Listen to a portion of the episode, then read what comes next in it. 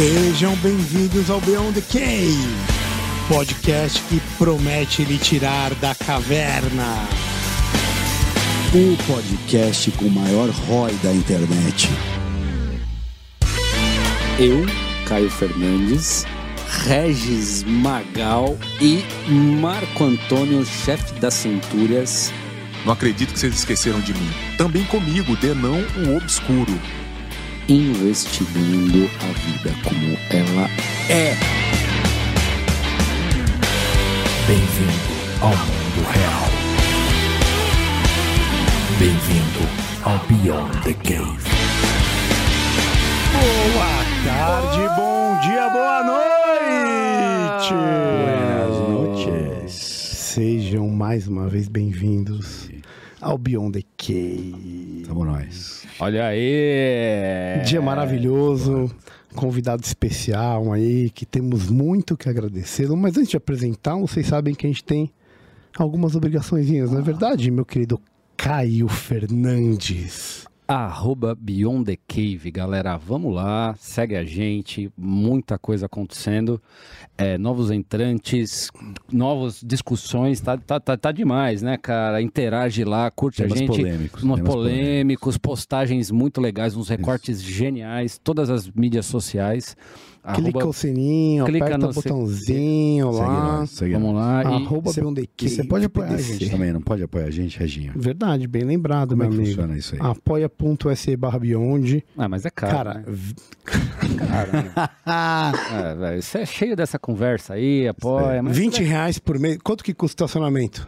Porra, bicho. Na Paulista. Meu Deus do céu. Então, 20 reais por mês, meu amigo. Ganha uma dessas belas camisetas que estão aqui. Mostra aí pra galera, vai, meu. Faz alguma coisa aí direito, velho. Mostra isso aí pro pessoal. Olha lá nós aqui. Olha, tem sim. tem. Cor maravilhosa. Já ganha, em, em- apoia e já ganha camiseta, meu amigo. É isso aí. Além disso, participa do nosso grupo, acompanha ao vivo. Obrigado, Faz galera perguntas. que está ao vivo. Faz perguntas que nós temos aqui pro nosso querido convidado. E outra, quando usar a camiseta, tira a foto e manda pra gente, pô. Exatamente. Fato, fato, fato, fato. Toma até cerveja agora, não é isso? Ai, Ah, Ah, ele não se aguenta, ele Isso dá... é, isso é pro apoiador. Tem uma Exato. cerveja do Beyond the Cave pro apoiador que tá chegando, galera. Aí já temos aí 50 caixas que estão na produção. A Taste of Liberty. Taste of Liberty, um gostinho de liberdade que é o que falta nesse país, não é verdade? Vamos falar de quem de Vamos- coisa vamos boa. lá que interessa. chega, Vamos, chega, chega, de... tá bom, tá bom, tá É, bom. chegou, Tá tá, bom. ótimo. Vamos lá, vamos, vamos lá. Nosso querido Sérgio Victor, que é de Taubaté, empreendedor, casado, pai da Júlia e do Gabriel, formado em Economia e e Administração de Empresas pela Bellarmine University. É assim que fala? Tá bom na escola aí, camara? É, tá bonito. Tá bonito, tá bonito. E Master em Marketing pela SPM aqui em São Paulo. Foi eleito deputado estadual pelo Novo aqui em São Paulo em 2018. Quase 30 mil votos, meu amigo. E agora em 2022 não foi reeleito, apesar dos 40, e- quase 42 mil votos. Na Lesp aprovou o Código de Defesa do Empreendedor, a gente gosta muito, e outros projetos de redução de burocracia. Presidiu a Comissão de Ciência, Tecnologia e Inovação e liderou a bancada do Novo por um ano quando estava lá. Meu amigo, muito obrigado, seja muito bem-vindo, agradecemos muito a sua presença. Rapaziada, eu que agradeço estar aqui com vocês, tomando uma cervejinha e poder bater um papo aqui. Bora Obrigado bater papo. convite. É isso aí. Que é isso, nós que agradecemos de coração. Cara, a gente gosta de ver pelas camisetas aí, tem uns temas que a gente usa no nosso dia a dia. A gente gosta muito da filosofia, do platonismo, estoicismo, humanismo. O Caio gosta muito da cerveja, o camarão da costela. e a gente gosta de perguntar para todo mundo que vem aqui uma coisa filosófica, por isso que é do teu coração. Para você, o que que é a vida boa, meu amigo? A vida boa? Isso, Caraca, é difícil mesmo. difícil, já começa assim. Olha, obviamente que eu vou levar no meu lado aqui, né? Perfeito. É, eu tenho tido, com exceção desse pequeno viés de perder uma eleição, né? Mas eu tenho tido muita sorte na vida de ter conseguido me dedicar bastante às coisas que eu queria e ter conseguido conquistar. Então, a vida boa é quando você tem a oportunidade de estudar, de se dedicar é, às coisas que você acredita e conseguir chegar lá com um monte de gente boa ao seu redor. Hoje, obviamente, envolve a minha família querida, é, os meus amigos e para mim a vida boa é você olhar para o lado e olhar para trás, ver que você tem um monte de gente boa ao redor, ver que você conseguiu fazer bastante coisa legal e olhar para frente e ver um monte de oportunidade ali. um- um- uma, a possibilidade de você deixar um legado. Esse é o motivo que você entrou, por exemplo, na vida pública. Apesar de É. anteriormente ter tido uma formação boa, é, ter sua empresa, é, essa questão de deixar alguma coisa para frente foi o que te fez, que te motivou. É, eu também sempre gostei de refletir no sentido de o que, que me move, né? E acho que eu cheguei numa linha que é aumentar meu impacto. Então eu e uma experiência muito marcante foi quando eu fiz um projeto social de microcrédito na África, que eu, eu tive bastante tempo para olhar para desapegar da qualquer coisa de valor ali e olhar para tudo que eu já tive de oportunidade. Falei, meu, eu tenho uma vida boa eh, e tenho bastante ferramenta para ajudar os outros. Aí quando eu voltei pro, né, foi um projeto legal em Malawi, né? Quando eu voltei para os Estados Unidos, me formei, cheguei no Brasil, entrei para uma escola de curso profissionalizante que fazia justamente isso. É, todos os nossos alunos, eu media o nosso resultado, o nosso sucesso, se aquele aluno ou aluna estava ganhando dinheiro. Então, o nosso era curso profissionalizante. Se essa pessoa não sair daqui ganhando dinheiro, que é a meta de todo mundo ali, eu, eu errei. Pode ter sido um ótimo professor, pode ter sido a escola acolheu bem, mas esse aluno pegou o que ele aprende, pegou a espada aqui e foi para a guerra. E essa era a nossa métrica. E aí eu vendi as escolas, querendo ou não, quando você está num negócio, né? Eu fiquei quase 10 anos ali. Começa a ficar muito repetitivo, né? Uma escola tem um tripézinho lá, é, pedagógico, financeiro e comercial. Você tem que vender curso, tem que ensinar o aluno e ele tem que pagar em dinheiro para você, você sobreviver. Aí eu começou a ficar repetitivo, falei, bom, como é que eu aumento o meu impacto? Daí eu estava num momento do que o Brasil passava, similar ao de hoje, talvez, né, de, de um desgosto pleno pela política. Que ano era mesmo? Mais ou menos. Foi 2015 que eu comecei Ah, a me engajar. Dilma. Oi? Dilma. Dilma. Dilma, isso. Dilma pré, pré-impeachment, né? Foi em Pré-impeachment, 2016? é, então, um ano antes, vai. É. Alguns Eu- meses, é, talvez. Para colocar, talvez, não falei do- da linha do tempo, né? Eu me formei em, 2000 em maio de 2009, em outubro de 2009 eu tinha voltado para o Brasil e começado a empreender ali cedo também, com 21 anos. É, E aí, beleza, né? Quando você começa a empreender, você não tem tempo para discutir nada, né? Minha vida social estava ruim, política, então eu baixei a cabeça Você tá e vou resolvendo trabalhar ali é. aquilo ali, né? Teu projeto. Isso. E me dediquei período integral. Estava apaixonado pela causa. né? Eu comprei uma escola no momento ruim, vou reerguer esse negócio, vou crescer e tal. E aí você começa a entender. Pô, eu tive a oportunidade de morar nos Estados Unidos, ficar quase seis meses em Malawi, na África, num lugar que, em um vilarejo que a gente ficou mais tempo, não tinha nem energia elétrica. E aí você começa a ver, pô, eu tô tentando ajudar aqui uma mãe de família, para simplificar, a montar um negocinho dela para poder sustentar a família dela. E aqui no Brasil é difícil. Eu vou falar palavrão aqui? Lógico, à vontade, deve. por favor. Puta que pariu, né? Tá- Esse país está fadado ao fracasso. Você tem um monte de gente pobre que não, cons que não consegue criar uma ferramenta para melhorar de vida. E quando quer, tinha muita burocracia. Na época nem tinha o MEI ainda. Uhum. É, tem alguma coisa errada, né? Não vai porque, eh, em grande parte, o Estado impede que vá, Isso, né? é, exato. Daí eu vim, e, e eu tinha escola em cinco cidades diferentes e via que às vezes uma cidade evolu conseguia evoluir um pouco mais, não porque o político ajudava, mas porque o político atrapalhava menos. Sim. Então, pô, tem alguma coisa que eu começou a me incomodar, né? É, isso no Instituto Embeleze, que era uma franquia de curso profissionalizante na área da beleza. Já na faculdade em Anguera, lá, que eu, eu era parceiro e, e responsável por uma região, eu, mais da metade da minha receita era ProUni e FIES. Mas, Cara, a gente está construindo a casa pelo telhado, né? A gente acolhia muita gente, recebia muita gente é, que passava nos vestibulares muito simples ali. E, cara, era muita gente muito simples também. É, o ProUni, beleza, mas o FIES, essa pessoa ia ter que pagar em algum momento, ou não, né? Depois o Bolsonaro. Ponto interessante, porque a Depois gente eu vou- endividou quem a gente nunca criou condições para trabalhar para poder pagar o fi- financiamento. Então, o que eu via, a gente muitas vezes ficava dando. Eu e o meu sócio dava aula Hum. de reforço de alguns conteúdos básicos ali, a gente era bem mão na massa. Cara, esse diploma para essa pessoa não vai aumentar em nada ou muito Na verdade, pouco. atrapalhou, né? Porque ela, Atrapalhou. ela- agora ela é diplomada, ela não para de estudar e ela vai Isso. se preocupar em E os trabalhar. quatro anos que ela gastou de estudo, ela poderia ter gastado uma carreira. Podia E, ter. o- e o endividamento que dá conta que vai vir depois, ela Ou fazer um curso pagar. que dá ferramentas para ela entrar Isso. breve no, no, no mercado e poder isso. calibrar o seu produto para sobreviver ao mercado. É isso. Podia até mexer com a autoestima, talvez, de ter Claro, um diploma. sim. Muita gente que era, Claro. estava pela primeira vez tendo um diploma universitário, mas o ganho marginal dela de ter uma- um aumento salarial, de ter melhores oportunidades, era muito baixo. Não se pagava. Não, se pagava, não pagava o tempo dela, o, o endividamento, não pagava o, o fato dela estar ali. Então isso começou a me incomodar e aí você vai olhando para as. Né, você acaba melhorando ali no seu negócio e começou a ter mais tempo para olhar, tá bom, mas aonde está a causa disso aqui, né? E aí foi quando a gente começou a discutir muito política Entendi. entre os amigos, pô, o país é burocrático porque a gente atrapalha demais, é um monte de lei, é, é complexo, qualquer país desenvolvido, daí você olha para quem funcionou, né? Qualquer país desenvolvido tem um alto nível de liberdade econômica, qualquer um que queira montar um negócio é mais simples, é, menos burocrático, acesso a dinheiro, né? acesso a crédito é mais fácil. Daí eu comecei a discutir política também nesse momento, vendo ali a- o PT arrebentar o país, não só economica- economicamente, daí os casos de corrupção ficam até. é, mexe mais com a emoção das pessoas também, né? Sim.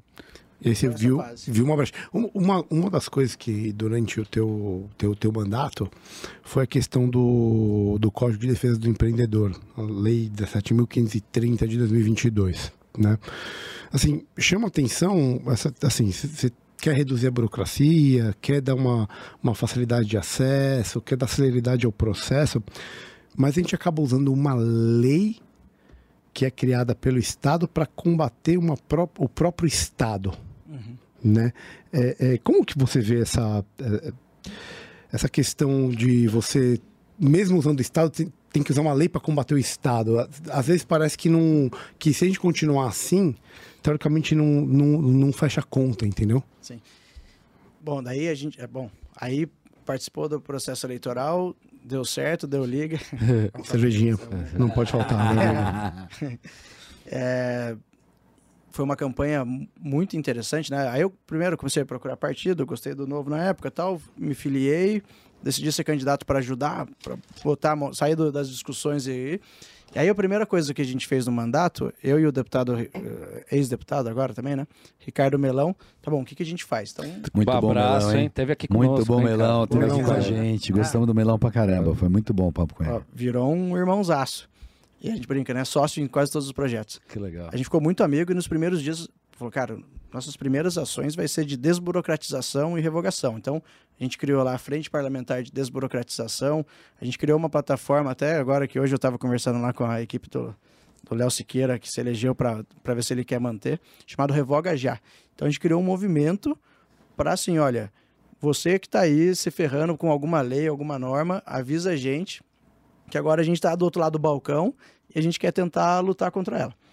E a gente percebeu uma coisa, né? Quase todo mundo reclama de burocracia, mas ninguém sabe, tá bom, qual é a lei, qual é a norma. Então não precisa me dizer qual é, me fala o problema é a que a gente tem agora, equipe, para qual é a dor que a gente vai estudar. É, e a gente fez um pacotão de revogação de leis, porque no Brasil, diferentemente de outros países, também não tem uma, uma revisão do estoque regulatório. Então a gente tem lei dos anos bolinha, que eu tenho um exemplo legal para dar aqui depois. E a gente juntou lá cento e tantas leis, muitas de baixo impacto tal, para revogar, enquanto isso aprovando um monte de coisa ruim. Aí eu olhei para o meu e falei, cara, Enxugar gelo. a nossa capacidade de revogar leis é, é menor do que a, A capacidade da- a criativa capacidade desses caras. aqui de aumentar a burocracia ou para aprovar um projeto de lei não é tão simples. Que daí você pega lá o cento e tantas leis que a gente levantou, aí você tem que ter alguns cuidados, né? Pô, você vai, você vai revogar uma lei do, de um deputado que está na casa, você já cria uma inimizade. Pô, então tira essa aqui para agora.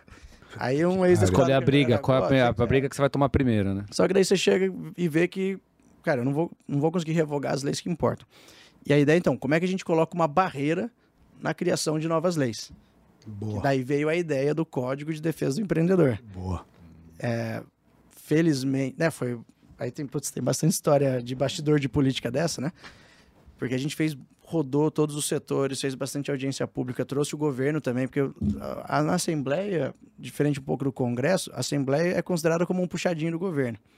Quase ninguém sabe o que o deputado estadual faz, então é muito fácil o governo trazer todo mundo para a base. Ó, eu mando tantos milhões lá, né? Te ajudo aqui com emenda para Santa Casa do seu bairro, do asfalto lá na.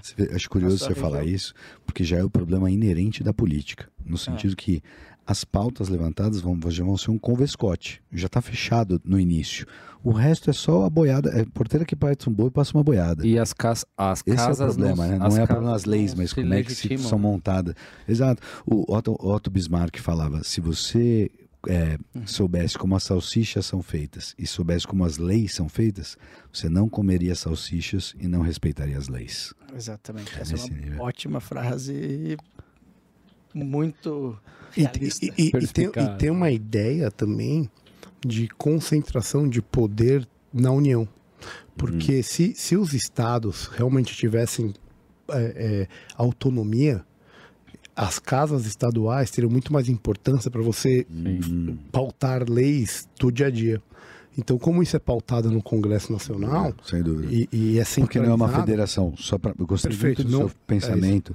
Como o Brasil não é uma federação de fato, o Brasil tem um ideal muito positivista, centralizador, governo central. E, talvez depois que construíram a Versalhes brasileira, brasileira, chamada Brasília, isso ficou mais forte ainda. Não tem accountability.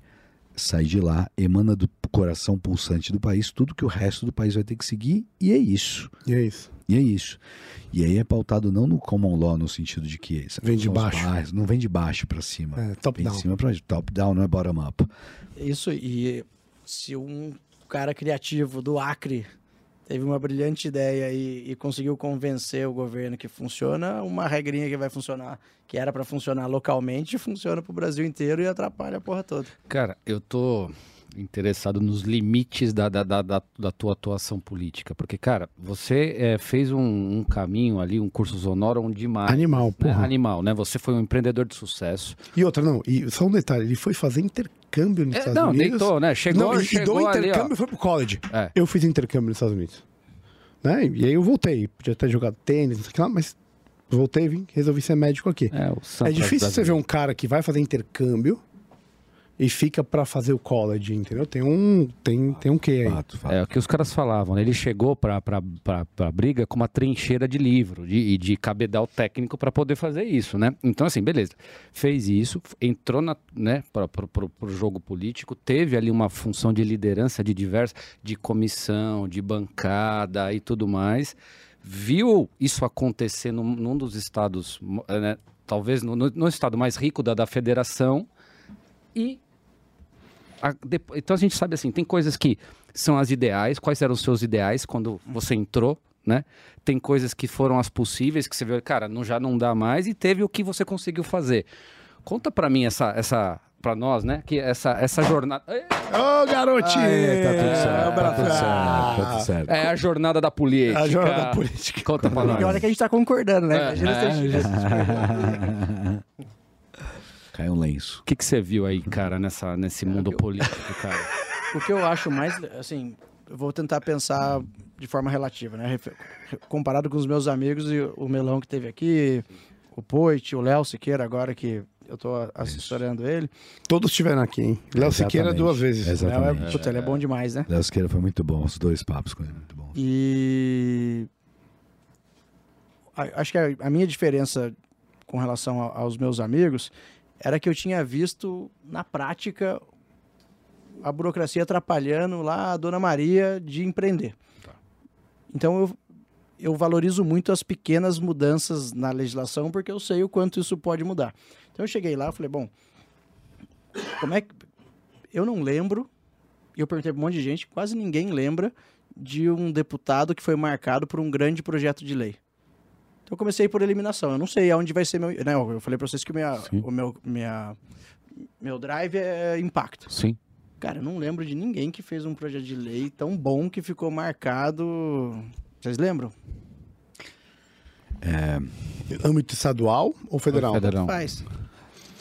Cara, O cinto de segurança? Candia. Qual o nome da pessoa? Candia. Hum. Lei Candia.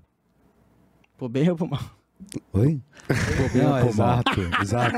Mas você vê, já, já fala muito, né? Já Não, fala justo, Não, não, justo, como deputado, justo. não, não. É. Como, como, obviamente, é, o é, sobrenome sim. do cara é Candido. É, sim, sim, sim, sim. não, teve ali da liberdade econômica, que inclusive o pessoal do Novo tava junto. Mas, mas eu, gosto mundo. tem- eu gosto da ideia de que não tem protagonismo nesse sentido. Com- também gosto. Também acho que é isso Tem mesmo. a lei da É. telemedicina, Essa é a pegada. da Adriana Não, Ventura. Então, mas né? Então, tá- É. Mas é recente, é aqui de Eu achei recente. Paulo, É. Mas não conseguimos, Eu- aqui é. da Telesaúde, a gente Sim. pegou No- da Adriana e trouxe pra cá. nos Estados Unidos, só para traçar um paralelo, não que seja, mas enfim, é, as leis são conhecidas justamente pelos nomes dos, dos Talvez seja a congressmen. forma de marcar os caras. Exato, exato. Lei Dodd-Frank, é, lei Os processos Glass-Steagall, também, né? os processos, é tudo nominal nesse Bom, sentido. é, Isso gera a ideia de accountability, né? Todo mundo sabe. Aqui o que nós temos de nome são os, os planos econômicos, plano Bresser, Ou os coronéis. Todas isso coisas horríveis. pro ex-presidente da casa também, ele falou, não, eu, eu fui autor da proibição de fumar em área interna. Marcou a vida de todo mundo, mas ninguém... Eu não sabia, eu falei, É. caramba, nem eu que tava aqui, eu sabia que era você. Então, assim, pô, eu não vou ser esse cara. Aí na Assembleia também tem os seus acordos internos e como funciona. Eu falei, cara, eu não vou Possível. sou eu aqui, comer, de ter um, tido muita oportunidade, o pequeno comerciante do interior que vai chegar aqui não é meu perfil. Vou conseguir revolucionar a casa.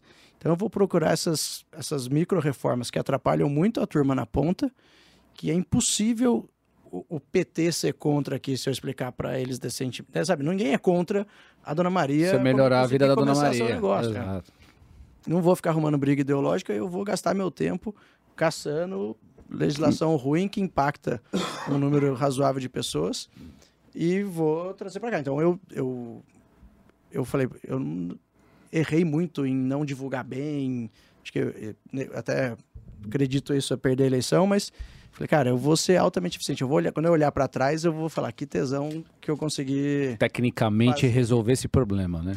isso é. Cara, eu tô aqui. Eu, eu não sou ativista, eu não Sim. sou youtuber. Sim. Enquanto tá todo mundo brigando, eu vou tentar. Eu vi que muitas vezes as pessoas preferiam ser marcada por um posicionamento e ganhar um destaque de, em algum tema. Enquanto, sabe, a gente tá discutindo a peruca do rapaz lá na- na- no, no plenário, metade da população tá sem saneamento básico. Mas esse discurso sincero tinha voca... eh, tinha voca- Praxis. tinha praxis na, na articulação com, com a oposição? Essa, essa sua postura legítima e, e honesta, é quando você fala assim, cara, vamos resolver aqui o que impacta essa ideia, né? Uhum. Eh, com o PT, por exemplo. Você conseguia conversar com os caras? Sim, com tranqu... Cara, tudo que você vê lá é um teatro, é o plenário. As discussões, as brigas. Na maioria das vezes, no cafezinho, tava todo mundo conversando. O- o- e é no cafezinho que se toma as decisões, não é no plenário. Quando o cara sobe no plenário, ele não está convencendo ninguém da ideia dele. Ele está fazendo um, Um papel. um discurso para fora, para chegar para a imprensa, para a população, para os seus eleitores. Não teve, não consigo lembrar de um discurso ou uma discussão de um projeto de lei na tribuna, no plenário, que fez alguém mudar de opinião. Ma- Mas quando você está falando assim, liberdade, defesa do empreendedor, e aí você tem um cara de esquerda que ele está falando defesa do trabalhador. Teoricamente é esse que é o grande, assim, não estou sendo literal, mas é o Não, tô grande, é o grande jogo do negócio. Cara, foi isso que eu fui conversar com a bancada do PT, inclusive, na época. Eu cheguei para quase individualmente, né? Você começa pelo líder, porque daí depois ele traduz para a bancada, tem as reuniões de bancada. Esse game você já conhecia? De, da, da articulação, de como, os canais, os ritos? Não, ou você era naive lá. total? Aprendi lá. Você aprendeu lá? Entendi. Ingênuo pra cacete. Eu Acho que até hoje Ah, carrego um grande nível de ingenuidade, que bom. Mas de todo mundo que entra na política, Sim, cara. é. Se, ué. Mas aí eu posso falar assim, pô, como um novato, eu consegui aprovar e sancionar três leis muito legais de micro-reformas ali, de burocracia e tal. É, Mas como é que foi com o PT esse negócio do... Não, daí falou assim, olha, Código de Defesa do Empreendedor. É quase um tapa na cara. Porra. É isso que eu tô É, falando. é. Como é que você vai ativista. negociar isso, Aí entendeu? eu, daí o, o- lá tem uma, um formato na casa que era um projeto de lei por deputado por ano. Parece ser ruim a princípio quando a gente fala, pô, mas vai ter um acordo, todo mundo vai aprovar. Mas se você for pensar, eu falava, eu Ah, brincava. tem um acordo, em, calma, brincava- calma é. tem um acordo interno É, um acordo que aí cada, cada, cada deputado pode aprovar, tem, tem direito Vai de aprovar. provar, escolher o projeto de lei que tem, é isso? Eu não tinha a pode ideia. aprovar um projeto de lei por... Aí eu falo, caramba, cara, mas esse acordo é ruim, porque daí você vai ter que votar em projeto ruim, mas daí como é que funciona?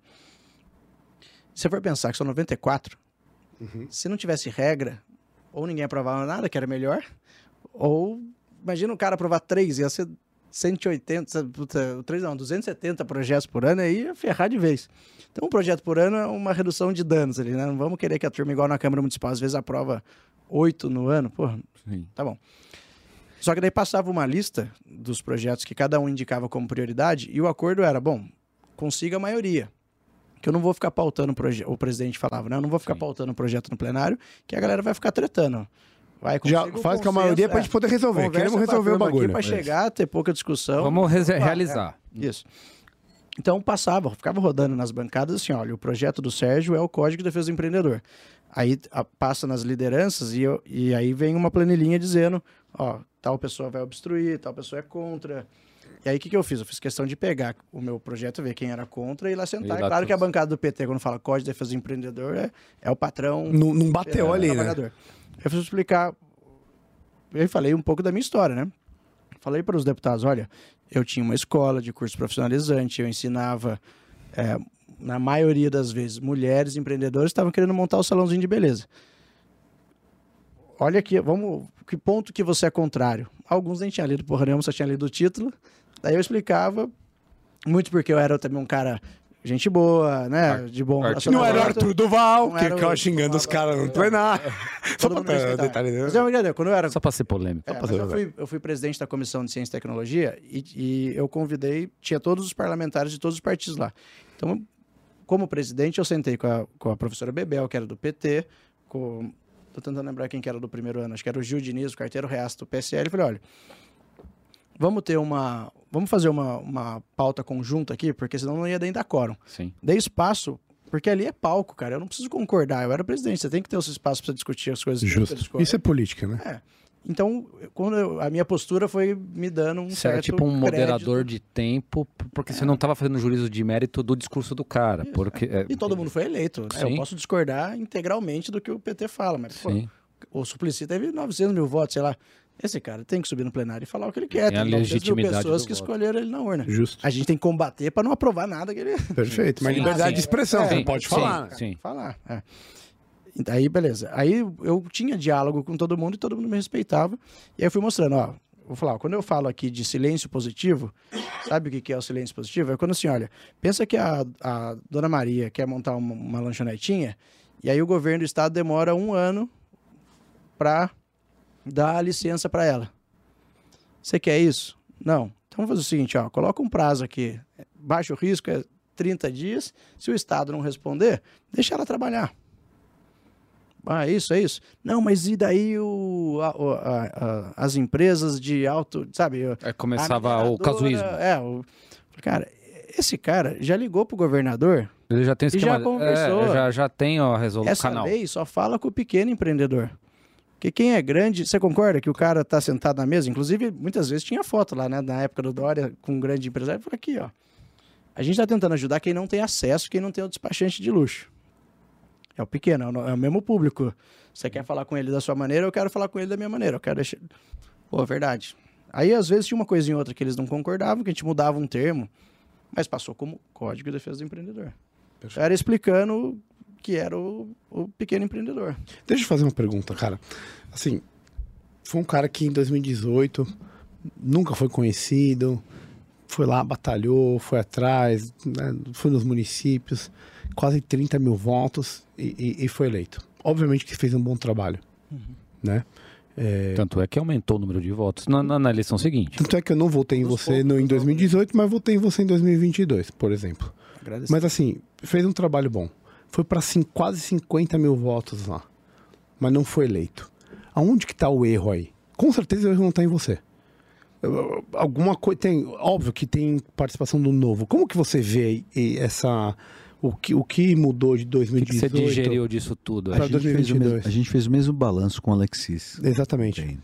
É, é, é uma, uma- recordar, né? Quer dizer, o que, que aconteceu? A anamnese Eu do ouvi, queria ouvir a parte dele também. O Alexis é um um grande amigo e, cara, que lindo seria ter um Alexis agora Puta liderando a não, discussão da reforma Votei nele tributária. também, então, já Votei pode deixar claro. também, Alexis e. Sérgio. Me votei nele. É.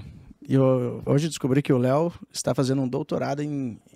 E a tese dele é mos- tentando demonstrar ali a- as discrepâncias da, do nosso problema tributário, né? De, de ter uma regra tão complexa. E, cara, Que é a pauta ele do tem que Alexis. liderar essa discussão também agora, é. No, no- em âmbito federal, até, né? Mesmo como deputado estadual. O... Eu não acredito ao novo, cara. Eu tava com mandato. Sabe quando você tá com a espada na mão, com tudo? Eu acho que eu, eu perdi para mim mesmo em alguns pontos. Eu acho que eu fui muito negligente na comunicação. Grande parte do que eu consegui fazer, produzir, entregar, eu não soube fazer capitalizar, isso, capitalizar isso, em cima disso. capilarizar, não é capital, talvez seja capilarizar. É, os dois, capitalizar e, e capitalizar. capitalizar. Também, é, capitalizar para todo mundo saber e, e ganhar o crédito. No é voto. feito. É, ganhar o voto, capitalizar no voto. Então essa é uma etapa. Agora, sim, ontem eu tive uma conversa muito boa com um amigão também que foi deputado estadual no Novo e perdeu. Perdeu um pouquinho de voto. Eu falei, cara, o que, que você acha que, você, que aconteceu? Eu acho que a explicação dele foi boa. Ele falou, ó, em 2018 foi uma onda que o meu perfil era o desejado. Um cara novo, tava com 31, 30 anos, empreendedor, já era pai responsável, razoável sucesso, nunca tinha sido candidato. Cara, quando o eleitor pegava o seu perfil e te encontrava, ele distribuía para todo mundo com orgulho, com prazer. Falou, meu, olha esse É, cara, cara. aqui. E eu colei um pouco. eu era totalmente desconhecido. Minha rede social tinha 3 mil seguidores. Não que agora esteja muito grande, mas é, se hoje eu sou desconhecido, imagina quatro anos atrás. Né? É, então. E o que eu fiz muito bem foi pegar tudo que eu trabalhei com as minhas equipes comerciais nas escolas e falei, meu, eu preciso de multiplicador. Ninguém lembra em quem votou para deputado estadual. Mas todo mundo, a maioria lembra em quem indicou para ele alguém para votar. Não, não lembro, mas foi meu tio que indicou. Então eu falei, ah, eu preciso mapeei boas lideranças não intelectuais, mas assim, pô, o líder do racha, o Influências, influências de populações ali. É. mesmo que você pequenos, né, regionais ali. Que- é. Sim, sim, sim. Então eu falei, bom, eu sou pequeno, não vou ter dinheiro, pra, eu não vou ter dinheiro para correr o estado inteiro. Percebi isso que eu fui para Ribeirão Preto, uma vez gastei, sei lá, 350, 400 reais, voltei para casa, falei, cara, perdi dois dias que eu não ganhei um voto, não vale a pena, vou ficar por aqui pertinho, né? E minha meta era tomar 10 cafezinhos por dia para falar assim, olha, contava minha história rápido, que já era desejado, falei, cara, você quer que eu ganhe essa porra? Eu tô abrindo mão da minha, de um monte de coisa que eu podia estar fazendo, eu só preciso que você pegue o seu celular e sente o dedo no WhatsApp para seus amigos pedindo voto mesmo. Qual que é a diferença? Eu fiz a mesma coisa em 2022. Em 2018, o cara pegava e mandava para todo mundo e todo mundo falava, nossa, que legal, e continuava a replicar. Em 2022, o cara falava assim, alguns xingavam, não fala de política, já tá todo mundo bravo, né, brigando sim. aqui Lula e Bolsonaro. Ou e o cara perguntava, ele é Lula ou Bolsonaro? Daí o cara fala, pô, ele é do novo, tá com o Dávila, ou, né, Sim, ou não é sim. nenhum nem outro. Sim. E aí, o- Então, efeito é- multiplicador foi muito menor. Então, isso impactou. Eu aumentei muito a minha base de voluntários, né? Dessas pessoas multiplicadoras, mas o efeito multiplicador foi menor. Ah, mas aí você acha que foi culpa do novo? Cara, não. Eu tinha que ter aumentado mais. Não sei, eu, eu tive trabalho, tinha entrega, tinha ferramenta, tinha equipe. Mas eu não digo culpa, não é questão de culpa do. Não, o É, pa- não era do o já não tinha tanta paldurecência nessa última eleição quanto na, na- na- na última, só pra lembrar- concorda? só pra lembrar, Né? houve- já houve- estava meio molengão, né? Sim, sim. Houve uma vontade de terceira via. Vocês lembram disso? Num primeiro Sim. momento? Sim. E a gente falou, não deixa a terceira via morrer, não deixa a terceira via morrer. Acho que há uns quatro meses antes de- da eleição, não existia Não mais existia terceira via. Já tinha ido. É um ou outro. E aí ficou o ódio, né? Só Isso. Ficou o que O asco. guiou essa eleição Por quem você tem ódio. asco, exato. Qual o seu ódio maior? Exato. E a gente conseguiu deixar todo mundo bravo com a gente. o cara que odiava o Bolsonaro falava, pô, vocês são bolsonaristas. O cara que odiava o Lula chamava a gente de esquerda. Sem dúvida. Sim. Porque, porque assim, você- o, o- esse, esse trabalho que você está falando, que é o de nananã, você fez, cara, que você aumentou a tua votação. Cara, O- um dos o- poucos, inclusive, do Novo que um dos poucos, cara. Você, Adriana Ventura, que, meu, explodiu, É, nananã. não eleitos, eu acho que foi o, É, e- que, que aumentou a votação. E- e, então, teoricamente, esse trabalho você fez. O que faltou foi, tipo, muita uma galera voltou no, no novo, no 30, sem ter alguém específico, e, e a gente sabe do coeficiente eleitoral como que é. Eu, por exemplo, eu votei para deputado no, no coeficiente no Botou 30 lá. Eu votei botou 30. escolheu- é. Então, e- a- isso acabou Só prejudicando. ó, em 2018, o Novo, a, a legenda, acho que foi mais votada que todos os candidatos. Isso. E agora, esse voto de legenda foi ou 13 ou 22. É isso. Então, esse, esse lado. Ó, pra você ter uma ideia, o Tarcísio teve 500 mil votos perdidos, porque o cara apertou 22 pra pra governador e o número dele era 10. Então ali, esses Bizarro, 500 mil então. votos Bizarro. era da legenda, era assim, é o cara do Bolsonaro, para 22. 500 mil votos. Tanto é que não sei se vocês lembram, tipo, no primeiro dia, no segundo turno, a, a música inteira era Tarcísio é 10, Tarcísio é 10. é 10, é 10, Porque é o filho da mãe, meu número é 10, porra. Escolhe aqui. Co- Como que você vê o posicionamento do Amoedo, por exemplo? É, Bom ponto, bom ponto. assim, depois no, ele teve a fase dele lá atrás, 2018, todos voltamos no Amoedo. Sim, né? sim, sim. Tudo. E eu votei no Dávila também. Não, no É, primeiro não. turno, no primeiro turno. No segundo a gente meteu. Ah, mas mas no primeiro. adiantei, adiantei. Você adiantou, mas porque você estava com medo do. meti o do... mentecato nos dois. Ah, Ah, Meteu uma mentecapsa. Eu menti Dávila. Eu e uma Kombi, né? Mas, mas tudo bem, né? Beleza. descobrindo os caras. Não, e depois parece que mudou, porque, assim, você é liberal. Se você é liberal, você- a última coisa que você vai estar é do lado do Estado, do intervencionismo, né? Posso meter na sua, na sua questão que você está falando, assim, o pós vida política, né? O Amoedo que você tá, é, o comportamento, esse e você está num, num pós, né? Atividade, Total, boa. a- a- atividade política, né? Então fala do Amoedo e fala o que que ah, se a política te pegou, você pretende ainda continuar a ter atividade política ou se você quer voltar a ser empresário, vai fazer as duas coisas? Boa pergunta. Então, vou começar pela Moeda, né? Cara, eu me identifiquei muito com ele quando eu estava como empreendedor, falando dos problemas que eu vivi. Não só com ele, que ele era a cara do novo, né? E eu e vi, não ele, o Meira, que foi presidente do diretório estadual, foi dar uma palestra em São José a primeira vez. Eu fui lá, falei, cara, olhei pro lado e falei, tenho certeza que esses filha da puta estão mentindo pra mim, é tudo trambiqueiro. Achei a perguntar pros voluntários na época, né? Cara, me fala um pouco mais, você quer ser candidato? Puta, daí era uma senhorinha médica altamente responsável em São José, o outro era da Embraer, o outro empresário. Cara, você quer ser candidato? Não, cara, olha essas ideias aqui, é uma turma muito boa. Tem uns caras sérios aí. Aí eu comecei a negócio. ver uma galera muito boa nas- no que faziam, sem necessariamente vontade de ser candidato, ali disponível para ajudar aquelas ideias a ganharem força. Eu falei, cara, esses caras estão mentindo, vou pagar para ver. Fui em outro encontro, fui em outro. Falei, pô, tem uma turma muito boa que eu toparia ser amigo, e a maioria é amigo até hoje, né? Sim. Aí entrei pra bolinha, né? Pra bolinha do novo.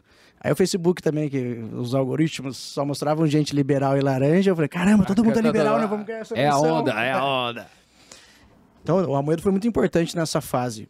O que eu entendo ali, né? Em 2018 era muito fácil ser antipetista Sim. e tem- tinha um inimigo muito claro, né?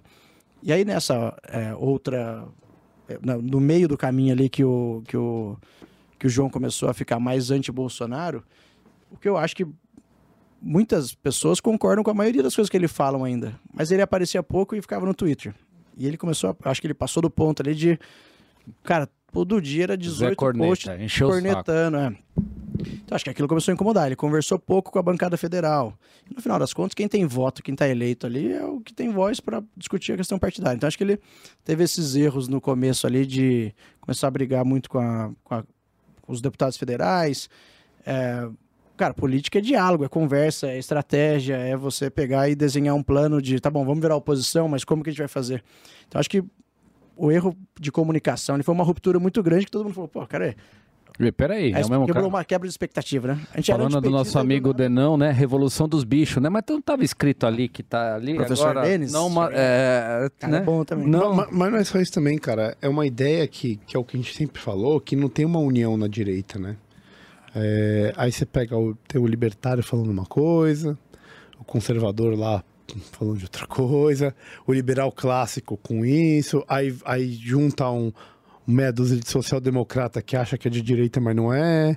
E, então, o- E aí o Mentecapto dinamita a, a, a união política que aconteceu pré-pandemia, né? Mentecapto é bom E demais. aí implode tudo isso, que é o engajamento de tudo isso, é o cenário pós-apocalíptico. E o que, que você vai fazer da vida aí, cara? Mas, Como é eu que só é? falando, então, acho que eu, em algum momento o Amado pegou uma rejeição pra ele, cara. Eu, com- eu comparo muito com o Dória. Uhum. Eu lembro, na minha, na minha humilde percepção ali como deputado estadual, também acompanhando muito na pandemia, eu acho que eu, eu acho que eu vi o momento exato que o Dória passou Conta de uma linha de não retorno.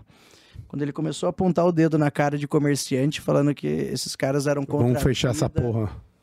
Mas fechar em algum determinado momento, cara, tava todo mundo morrendo de medo. Eu acho que Cara, a turma aceitou até certo ponto. nós somos médico e assim, eu passava para ir trabalhar durante a pandemia na Avenida Nazaré. E na Avenida Nazaré tem um monte de concessionária de carro. Cara, Ipiranga. e, no- é, e, cara, no bairro de Ipiranga aqui. E você via, fala assim, e, e esse, era nessa, nessa época mesmo, os caras falavam, porra, cara, a gente só quer trabalhar, calma, governador, não, não, não briga com a gente, não. A gente, cara, isso foi. No comecinho Tenso. ali, cara, de, da, galera tava todo mundo com medo, ninguém sabia como ia ser, é fácil julgar passado Claro, três claro. anos e tal. Mas eu lembro quando ele. Eu não sei se ele fez uma análise que ele. que, ele, que a pandemia encerraria em três meses e. Sabe, três meses Dá pra acelerar um fechar pouquinho. muito negócio, mas dava pra voltar, não sei. Quando ele começou a falar pra comerciante protestando que queria trabalhar, porque, cara, no Brasil, três, a, do- a dona Maria, a cabeleireira, três meses fechado, já tá devendo a alma, já, velho. Até Eu- porque ela tem 18 meses já parcelado no crédito. É, né? Então, Esquece, assim, vender, cara, esquece vender o coco na, na beira é, da estrada. Não dá, tio. Possível. Então, assim, Tem, já tem tinha que pagar o FIES, como a gente tava É. Então, já tinha, já tinha matado. Puta, é, e eu sou do Vale do Paraíba, lá de Taubaté, cara. nos- acho que nos quatro primeiros meses, tem a onda, né? Que você, é previsível ali quando você começa a aumentar o número de casos, acompanha a taxa de transmissão. Lá ficou por muito tempo sem óbito. Uhum, E, querendo ou não, infelizmente, essa era a métrica que, todo, que dava- botava medo na turma, né? sim. Então, o Dória pegou uma rejeição tão grande pelo perfil dele que a turma começou a desrespeitar até o vírus. Normas de segurança técnicas e, e científicas. E ele puxou pra ele dizendo, né, eu sou o super-herói, todo mundo segue o que eu tô falando, enquanto o Zema, em, contrapartida, falava assim, prefeitos, olha, a gente tá medindo aqui as taxas de transmissão, a gente dividiu em regiões, essa é a nossa capacidade de leito, conversem aí com a sua população também, a gente sugere essas medidas, mas vocês são corresponsáveis comigo. E o Dória puxou pra ele. O que acontecia na ponta, lá na prática, era o prefeito falando assim, ó, comerciante, o Dória mandou Mas e a percepção da Lesp? Porque teoricamente a Lesp tem que fiscalizar isso. Qual que era a percepção dentro da casa? Foi, puta, foi muito misturado, daí eu acho, né? Você tem, tinha a esquerda mais fecha tudo também, e ninguém sai de casa. Tinha uma galera mais bolsonarista também defendendo exatamente o discurso do Bolsonaro. Tinha gente no meio tentando, por Tipo, exemplo, nós. é, a gente no meio tentando falar assim, olha, Tentar entender ninguém o que estava sabe o que vai acontecendo. acontecer, É. ninguém sabe que medida que tá certa ou que tá errada. A máscara, até lembra, demorou para ter o uso de máscara. Ah, Não, sei, não sabemos, mas não é possível que, que você vai tomar uma decisão sozinha e vai uma política pública para funcionar tem que ter adesão, né?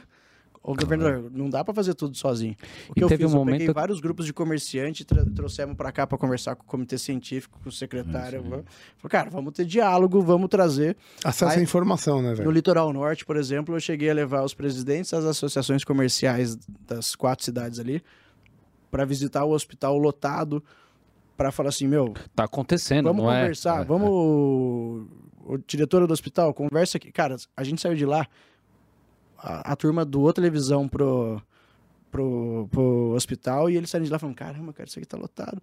E eles voltaram tentando sensibilizar mais os comerciantes, claro que querendo trabalhar, mas com maior sensibilidade de, meu, vamos ter mais cuidado, vamos conversar com a turma, se não, se não der pra sair de casa, não se der pra ficar em casa, fica, abre, sei lá, sabe? Pelo menos todo mundo se engajou mais na solução. É ou na porque teve um momento. Eu lembro, cara, que assim, co- acompanhando o noticiário, né? Teve um momento que o Lula era galinha morta nessa, nessa época, né? E aí o Dória, ele Galinha tomou... morta na cadeia. Não, não, não. É, ele Sim, tava em isso. isolamento. É, Só pra é. dar essa Ele Sim. tava no isolamento É. forçado. Tava lá, tava lá no exílio, né? e aí, cara, é, o Dória, o, o Bolsonaro começou a fazer um bando de merda, meteu os pés pelas mãos, trupicar, e o Dória achou que já, já tava morto e começou a extremar a posição do Dória. Só que isso ganhou uma. eh, Com, com essa posição de tentar destacar, ele ganhou uma rejeição do Estado inteiro, cara. Você tem essa. é, faz sentido isso, cara? Assim, de. Acho que os dois tiveram postura Sim. de. Cara, eu, eu espero do político sentar, resolver o problema, tentar dialogar. Sim. Claro que nós estamos É, aqui é- fazendo engenheiro de obra pronta, né? Nós Não, então, mas é- é, mas, mas, cara, Mas, não, mas, de novo, a sensação já era pergunta- essa, eu já você tinha pergunta- essa sensação. quando você pergunta assim, Sérgio, o que, que você achou mais parecido com o ideal? Cara, de novo, compartilha a decisão com os prefeitos, que é o agente local lá, para conversar com seus comerciantes, junto os comerciantes para conversar, que é a base da, a base da economia de quase todas as cidades. é E é a saúde é pequeno responsabilidade municipal, né? Isso, conversa, troca ideia regionalmente. Então o Zema fez isso bem. Tô Sim. puxando sardinha do Não, meu não, não, parceiro sim, partidário, mas eu- era o que eu via. Eu até fiz alguns vídeos na época falei assim, meu, enquanto você tá tomando decisão sozinho, eu tô vendo o comerciante bravo, o prefeito fazendo vista grossa e não embarcando numa, numa adesão, olha as prefeituras onde a corresponsabilidade é do prefeito. O cara também vai bater de porta em porta para falar, que, que nós vamos fazer junto aqui? É isso aí. Envolve a galera para tomar decisão. Pro certo ou pro errado, pelo menos, vai ter mais adesão. Deixa- Olha, olha, só para falar como eu continuo político, Isso. você me perguntou de uma coisa, eu respondi totalmente diferente. Não, não, Não, não, não, não, não, não, não, não. Não, tá, tô brincando, mas aí a gente ia falar do, do Amoedo, mas é, que o Dória pegou uma rejeição e na época também o, o próprio João também pegou uma rejeição na pessoa física. Aí, É, na fi- aí fudeu, politicamente, né? não, É. E aí- e- tem volta. Ele teve declarações piores que o Dória. Só pra lembrar, quando ele É. declarou o voto no Lula. Não, o é. Dória não faria uma coisa Acho que o dessa. Dória também. Não, no- assim, que ele, Não. no nível do, do, do Amoedo, que eu me lembre, não, posso estar enganado. Cara, quase certeza que sim, mas... Mas É enfim, isso. então. Não, então, mas aí entra, aí, É algo- aí foi a, a facada. É, é, declarou é voto- pusilânime do mesmo jeito. Já, já que a gente falou de Dória, Aí- de, de aí Amoedo, o de vez, né? que, que você espera do, do governo do Tarcísio? Que, quais são- as suas impressões aí? É, do governo do Tarcísio. E depois, ó, fica à vontade, não quero emendar uma segunda, mas comparativa- comparativamente com o Molusco no, no- no plano federal. Então, cara, acompanhando o, o, o Tarcísio como ministro, já via claramente um perfil muito mais aderente até, vamos dizer, né, o, o novo de 2018 ali, né? Não que a gente seja referência, mas cara pró-mercado, resolvedor, fazedor, não se mete em polêmica. Claro que tinha uma lealdade ao Bolsonaro ali também, que às vezes me incomodava. Pô, é o chefe do cara, velho. Vai falar, não, eu odeio. Ah, uma lealdade devida, né? É, isso. Então, E cara outra- deu oportunidade pro cara. E outras, ele foi um dos, indiscutivelmente, um dos melhores ministros que mais entregou resultado durante o governo Bolsonaro, independente do que se fale. Exato. Ele, De ele concessão, de Isso, marco concessão, marco legal, é, é, é, tra- é, Ele porto. liderou a Porto. treta com os caminhoneiros. Brother. exato. A greve, do, ele fazia interlocução. Eu lembro de acompanhar E ele. diferente, pegando com o militar, né? diferente do Pazuello, que Nossa. virou pazuelização, que virou um verbo, Ah. é um, um substantivo e um verbo, o Tarcísio, ele realmente deu apoio é, militar e logístico ao Haiti. Foi um cara que pelo menos viu alguma ação, né? Pazuello nenhuma. Ele é um cara que de... Cara, o- e, legal, mas até você ver como ministro é uma coisa. Assim. A primeira impressão era que seria um bom governador, né? Eu gosto muito do perfil dele de você vê a, a resposta dele para a imprensa ou ele explicando uma ideia dele, ele é muito objetivo, prático, Preciso, né? preciso. Cara, e isso me agrada, né? Você quer um quer me conquistar como político, Haja assim. vai, não- É. fuja da, da raia, fala como é que você vai resolver. E aí tive algumas boas primeiras impressões no começo, né? Então, é, a primeira, ele sancionou logo de cara, não foi antes da. da- eu estava de, de férias ainda, de recesso, né? Foi dia 31 de janeiro. O nosso projeto de lei, que o Brunão, nosso amigo em comum, ajudou a gente a coordenar lá à frente, da cannabis medicinal. Então foi uma excelente quebra de expectativa também, que é, né, que tinha, ah, todo mundo falando de polêmica, polêmica. Cara, questão de saúde pública, Acabou. sancionado. A primeira pergunta, inclusive, na, na, na coletiva de imprensa foi: governador, você- essa é uma pauta vista como polêmica de esquerda, não sei o quê. Questão de saúde pública é importante para que, que a gente coloque uma regra e faça um, um bom entendimento e, e faça uma política pública que funcione. É isso. Acabou. Tá bom, para, vai levar sua polêmica para lá, cara, né? E aí, então, excelente. E colocou o Caio França, que é filho do ministro é, Márcio França na mesa, né, totalmente oposto, apesar de politicamente ter ali os interesses também é, de, dos portos, né, que é o ministro dos portos e tal, mas, cara, deu crédito pro, pro autor da lei, eu fui coautor junto com vários outros, a gente estava perto ali também. Ótima quebra de expectativa. Vetou um projeto de lei que desburocratizava até a vida dos, das pessoas com transpecto de, de é, com- dos autistas. autista. É, É, transtorno do espectro autista. transtorno do espectro autista. E começou a tomar uma bordoada de, de, de crítica. Ele chegou, pessoal, erramos. A gente precisa corrigir, vocês estão certos. A gente vetou um projeto que podia ser Sim. que podia ser aprovado e agora até ontem foi derrubado o veto lá na Assembleia. Cara, então você pegar um Cara, político que esta chega atitude, publicamente e fala. esta atitude, "Errei". errei. Quem que. Então, assim, pô, as primeiras impressões. E tem.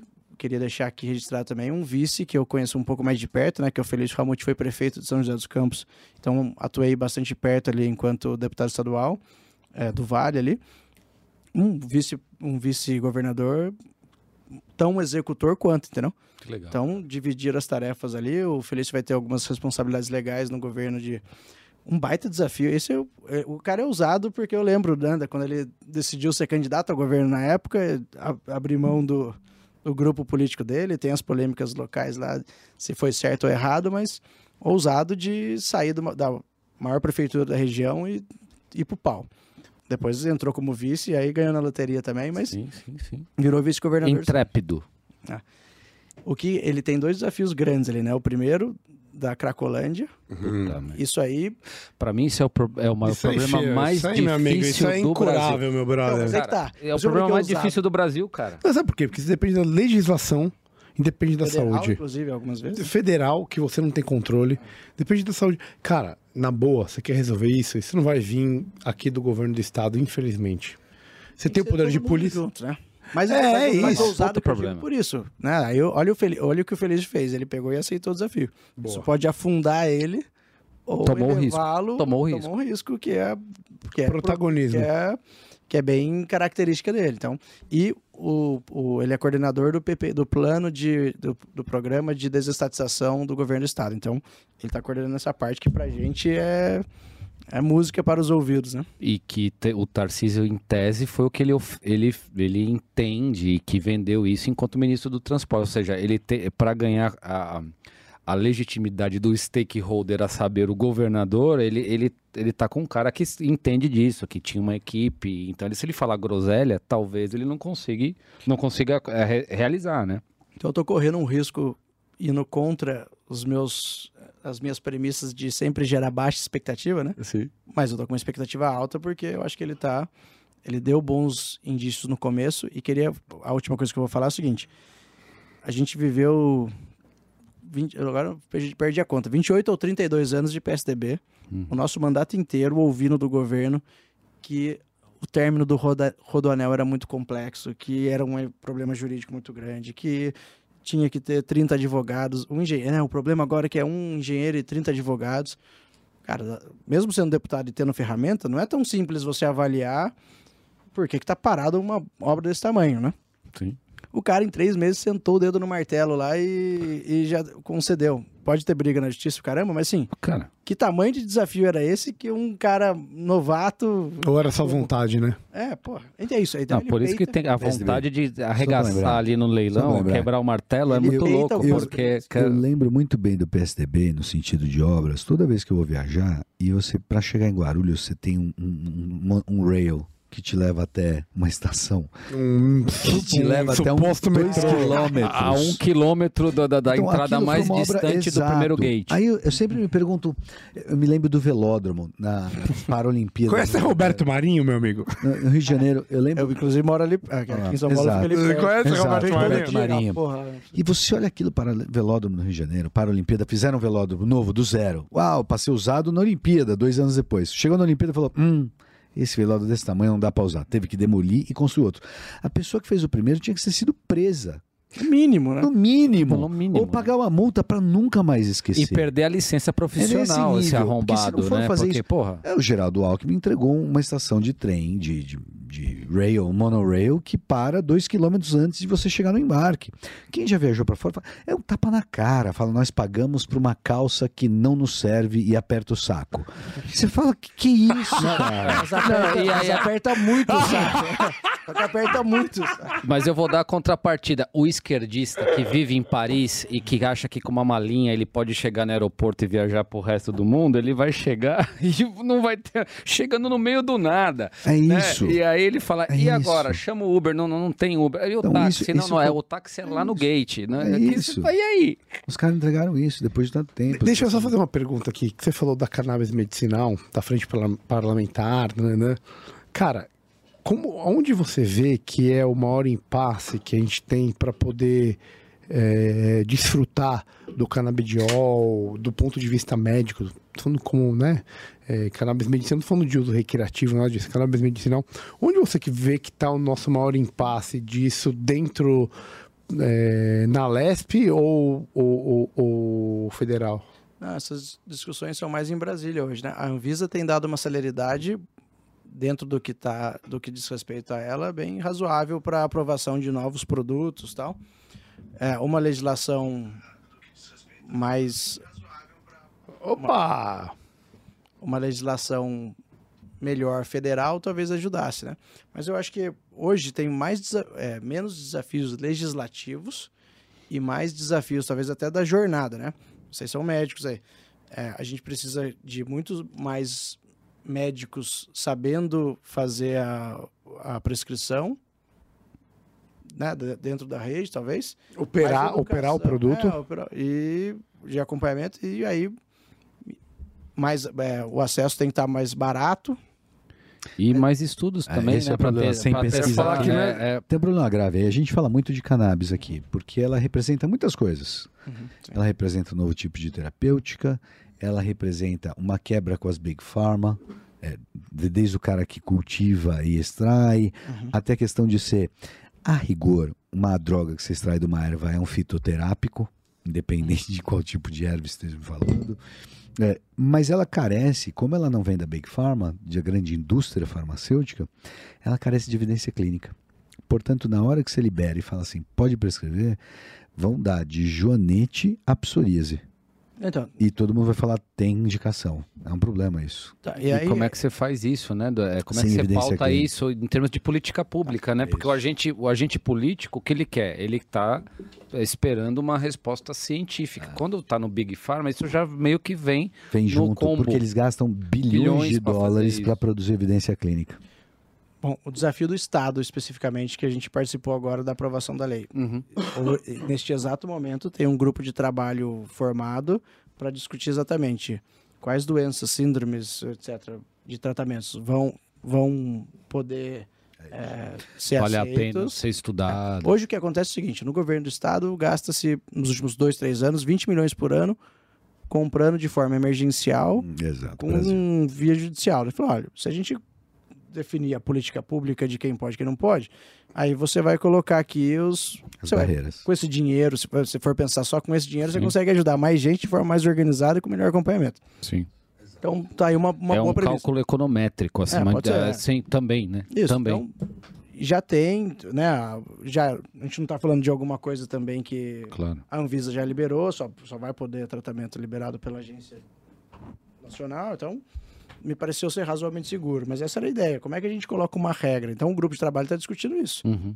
Tá bom, agora, quem vai poder... é, quem vai Cara, poder mas prescrever? você concorda que, tipo, é um tema bastante polêmico, né? E teve um tratamento político bastante eficiente em termos do, do, do agente político, não é? Tipo, você fala, poxa, você tem essa interlocução e tal. Você, você acredita essa celeridade do tipo de uma necessidade de saúde pública até uma interlocução? Você, você acredita isso a uma atividade política ou você acredita isso pela a questão do buzz do tema e que tá todo mundo falando isso? Que, é, dá para ter, a minha pergunta é, dá para ter alguma esperança na atividade política em termos de encaminhar pautas que a sociedade entende como relevante ou nessa legislação esquece? Mas, ó, o que é relevante na Assembleia é sempre uma resposta do que está. Não acho que é o político que lidera o tema relevante. Ele responde a, a incentivos, né? o cara grava alguns vídeos lá de. Sei lá, vamos falar do Nicolas de novo, né? Sim. Mete a peruca, começa a falar algumas coisas de costumes. Porra, explodiu. A tendência é ele falar mais daquilo e deixar de lado temas que não Sim. tem tanto eco. Então, o que eu acho que tem tido cada vez mais famílias se beneficiando da, da pauta e quando ela chegou para a discussão política, ela já estava agora já estava mais consolidada na sociedade. Então, quando sendo do novo lá, quando o Bruno, né, foi nosso amigo foi lá me procurar, ele falou, cara, é uma pauta polêmica? Não, mas olha aqui a pesquisa. Eu vou fazer um teste, né? Vamos ver quanto tempo vai demorar para criar a frente parlamentar aqui na LESP. Uhum. Meu, foi rápido. 21 assinaturas de 12 partidos, de, de 21 parlamentares, de 12 partidos diferentes, de A a Z. Lá tem uma bancada evangélica muito forte, que era a principal agente de resistência, mas, por exemplo, a Edna Macedo, irmã do Edir Macedo, votou, votou sim no- na, na Comissão de Saúde. Sim. Não era um problema político per si, né? É, alguns, alguns ali mais, sabe, estavam brigando Sim. mais e talvez usando como palco. Uhum. O Caio, o Caio Franz, que era o autor do projeto, também fala bastante isso. Ele falou, cara, meu projeto foi pedido vistas, eu não lembro exatamente o número, tipo, 30 vezes. Quando o cara pede vista em tese, né, no, no papel, é para ele olhar, ler, propor alguma mudança, ele tem alguma coisa contrária. Ele pedia vista só para ganhar tempo, porque voltava sem nenhuma mudança. Uhum. Quando alguma televisão chamava o Caio, vem aqui dar uma entrevista, você vai ser o ponto favorável, acha, convida alguém aí da casa para ser o ponto contrário. Ninguém aceitava. Então todo mundo sabia que já estava tendo uma adesão Era só pra chutar pra lateral. maior da sociedade. Era Uhum. para ficar segurando mais um tempo. É, foi aprovado na Assembleia de uma maneira, sabe, demorou, descumpriram acordos, mas foi aprovado. O que foi uma boa surpresa para todo mundo foi o Tarcísio de ir lá e sancionar. Mas ele conta uma história emocionante ali na- no discurso dele. Falou, cara, meu Sobrinho sobrinho, tem síndrome de Dravet e quando começou É a, a Melhorou. fazer uso, melhorou radicalmente a qualidade de vida Uhum. dele, da família. É isso, é isso. É óbvio, é um baita preconceito em relação a isso. Não há aí, depois dúvidas. da primeira pergunta vem a jornalista, né? Uhum. Esse é um tema de esquerda, polêmico. O que, que você. Por que, que você aprovou? Daí, É isso. assim, cara, de novo, eu me sinto sempre muito desconfortável, como na época político, como eu falei bem escola- história pra vocês. Nada com cannabis, apesar de ter estudado um pouco mais e ter tido embasamento com a frente e tal, mas Sérgio, eu vou te, eu vou te fazer uma pergunta. É, é, as drogas, as drogas usadas hoje no- em anestesia, elas derivam do quê? Você sabe do que, de onde elas derivam? do ópio e da coca. Do ópio. É, as drogas usadas em parada cardiorrespiratória são- derivam em parte também do uso da cocaína. Então, eu não sei se o povo se liga que, independente de onde veio, é só mais um recurso terapêutico. E a graça, por ser plantável, é lógico que entra a questão da esquerda, ah, por ser plantável, mas isso o governo pode tomar protagonismo, né, de poder definir quais são os balizamentos. Não é uma questão é, é, é, de, de liberalidade no sentido é, é, pró-drogas. Não tem a ver com drogas, senão você não podia anestesiar ninguém. Mas uma coisa que eu vejo nessa pauta específica, daí entra o problema político, né?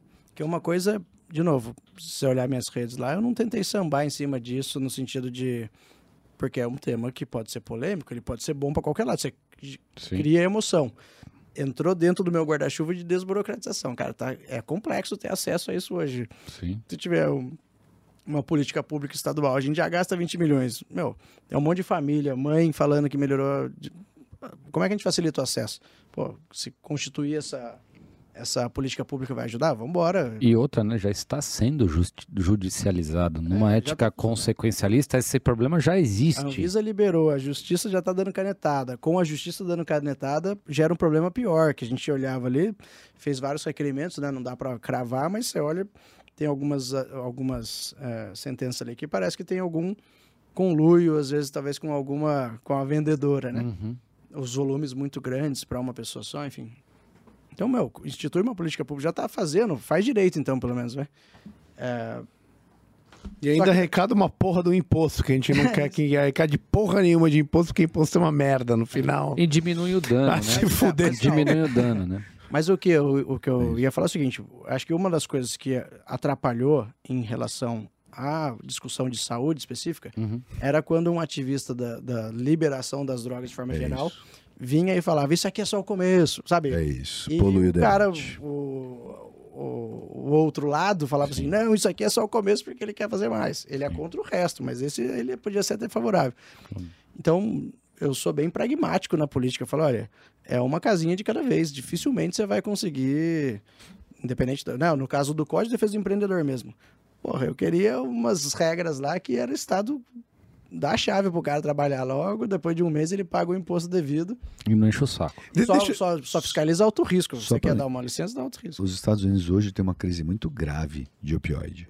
Sim, sim, sim. Então é curioso que quando a coisa foi andando, as pessoas podem voltar a viciar em opiáceo, que é o que está acontecendo nos Estados Unidos em grande escala por causa do processo de desindustrialização, um monte de coisa aconteceu lá com eles. Então, quer dizer, quando vira essa crise, ninguém fala vamos proibir ah, os, os, os opiáceos. Nós estamos numa crise de opiáceo. Nós precisamos ver como está chegando, como é que é. Mas ninguém fala em vamos parar de produzir isso, ou liberar isso, ou, ou praticar a venda disso. Isso não entra em discussão.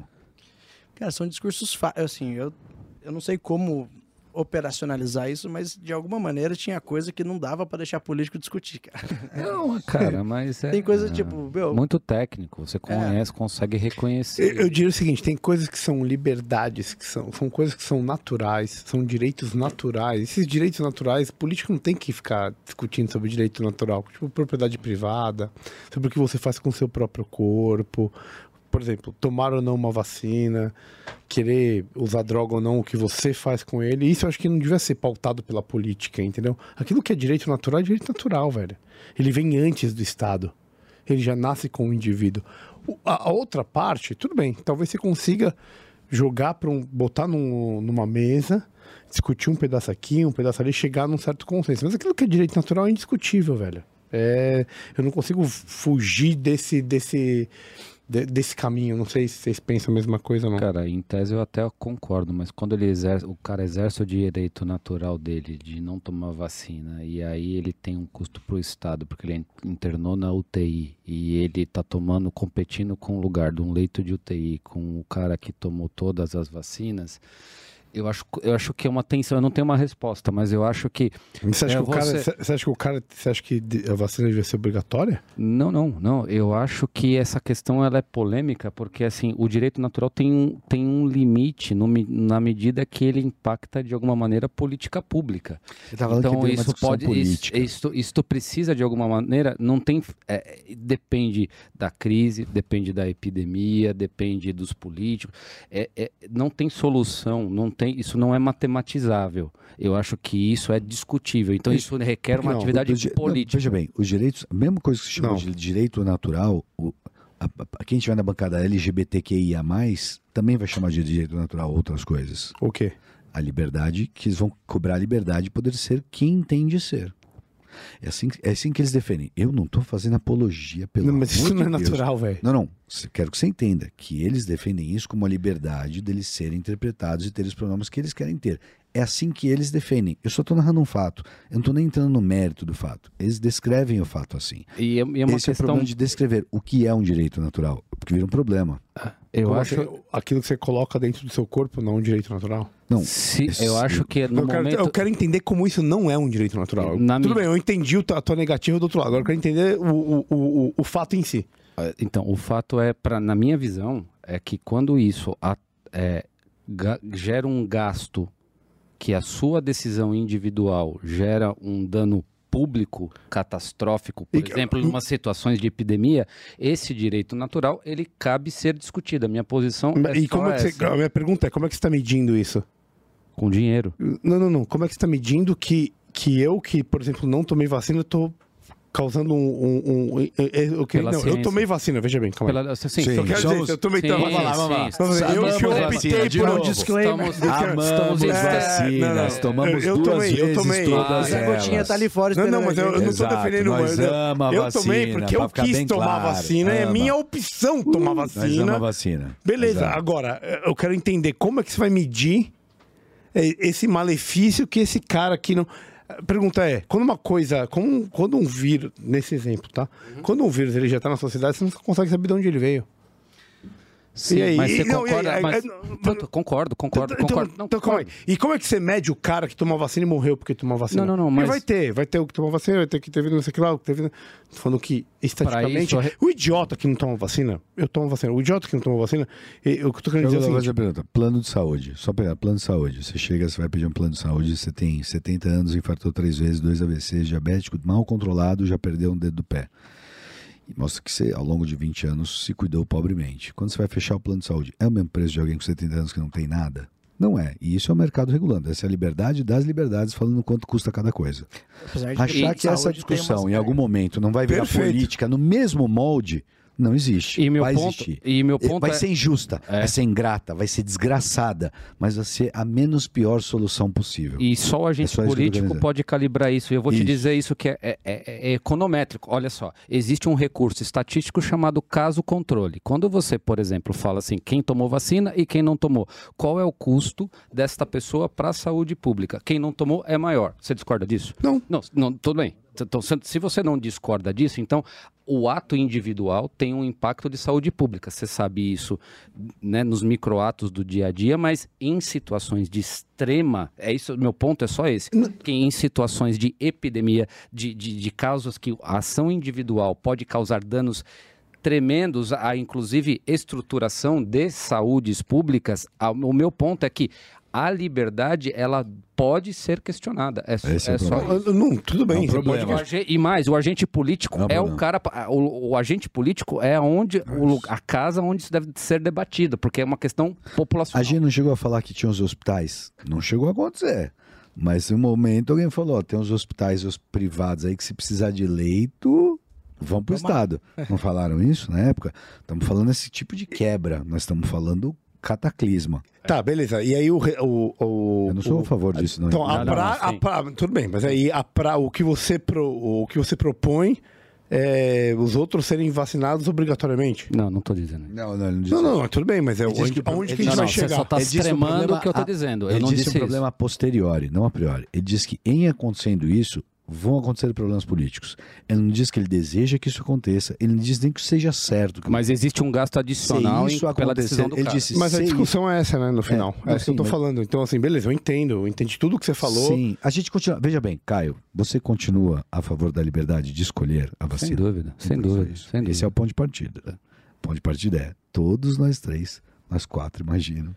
Por favor, nós só falamos até agora, Sérgio. É, fa- pô, é, Eu, tô, eu, eu entendo a discussão de vocês, eu fico sempre pensando nas premissas, né? Então, assim. é, como a a gente, as nossas políticas públicas são tudo para todo mundo e Sim. todo mundo vai pagar o preço, o, quem fez direitinho, quem, quem não fez tão direitinho, a gente não tem necessariamente o incentivo de se cuidar. Se, se tivesse Aí ninguém regra- vai comer hambúrguer, irmão. Se tivesse uma regra. Mas se tivesse uma regrinha, tá bom? Você, Não, não vai comer hambúrguer. Você não vai comer hambúrguer. mas porque tá o hambúrguer com- faz. Ninguém vai comer hambúrguer. É o meu, é o meu pensamento. Hum, Não, não, é, não, mas calma sim, aí. você pensa assim se você comparar hambúrguer com Covid, velho. Desculpa. Esse é o problema. Você tá comparando Não é- é hambúrguer uma- com é uma- Covid, é, uma- é um- é um momento dando um. Você tá, você tá falando Não, mas- de uma doença crônica, degenerativa, que leva a aterosclerose, que pode causar infarto, que é a principal causa do mundo. Só que isso demora 40 anos para acontecer. Nós estamos falando uma coisa que em 40 dias transformou o mundo de cabeça para baixo. Você, você tá viajando, velho. Não, tudo bem. Eu entendo que, que transformou o mundo de cabeça pra baixo, que você teve um momento de contenção que você vai ficar em casa durante um tempo. Agora, quando foi propor vacina, a gente tinha passado um ano e meio daquilo. Você não tá nesse momento. Po- Você podemos- passou N coisas depois. Não é Podemos- verdade. Podemos só ouvir o Sérgio, porque ele tá Não, falando. mas eu acho que. É, não, é- mas é legal, é legal, é legal. É, médicos é, é, na, não, na mesa. Não, é só pensando, né? Um pouco na discussão de vocês. A, gen- a gente sempre fala de os modelos de saúde, né? Então, assim, você tá levantando um caso que, tipo, cara, o cara que fez tudo direitinho, é sacanagem ele não ter o. Imagina ele perder uma vaga pelo cara que não tomou. Como é que a gente mede? Como é que a gente. Dá, se- como é que a gente é justo nesse. Mas eu, eu só farei uma pequena conclusão. Ele não disse que é sacanagem, ele disse que não é vai gerar um problema político É, bom, essa eu digo, situação. assim, de certa forma, Não, não, não, não. O, o que ele está querendo dizer, o que se o caso eu entendi direito, vai existir um problema político advindo disso. Vão ter pessoas que vão clamar por sacanagem. Faz sentido isso que eu tô falando, cara?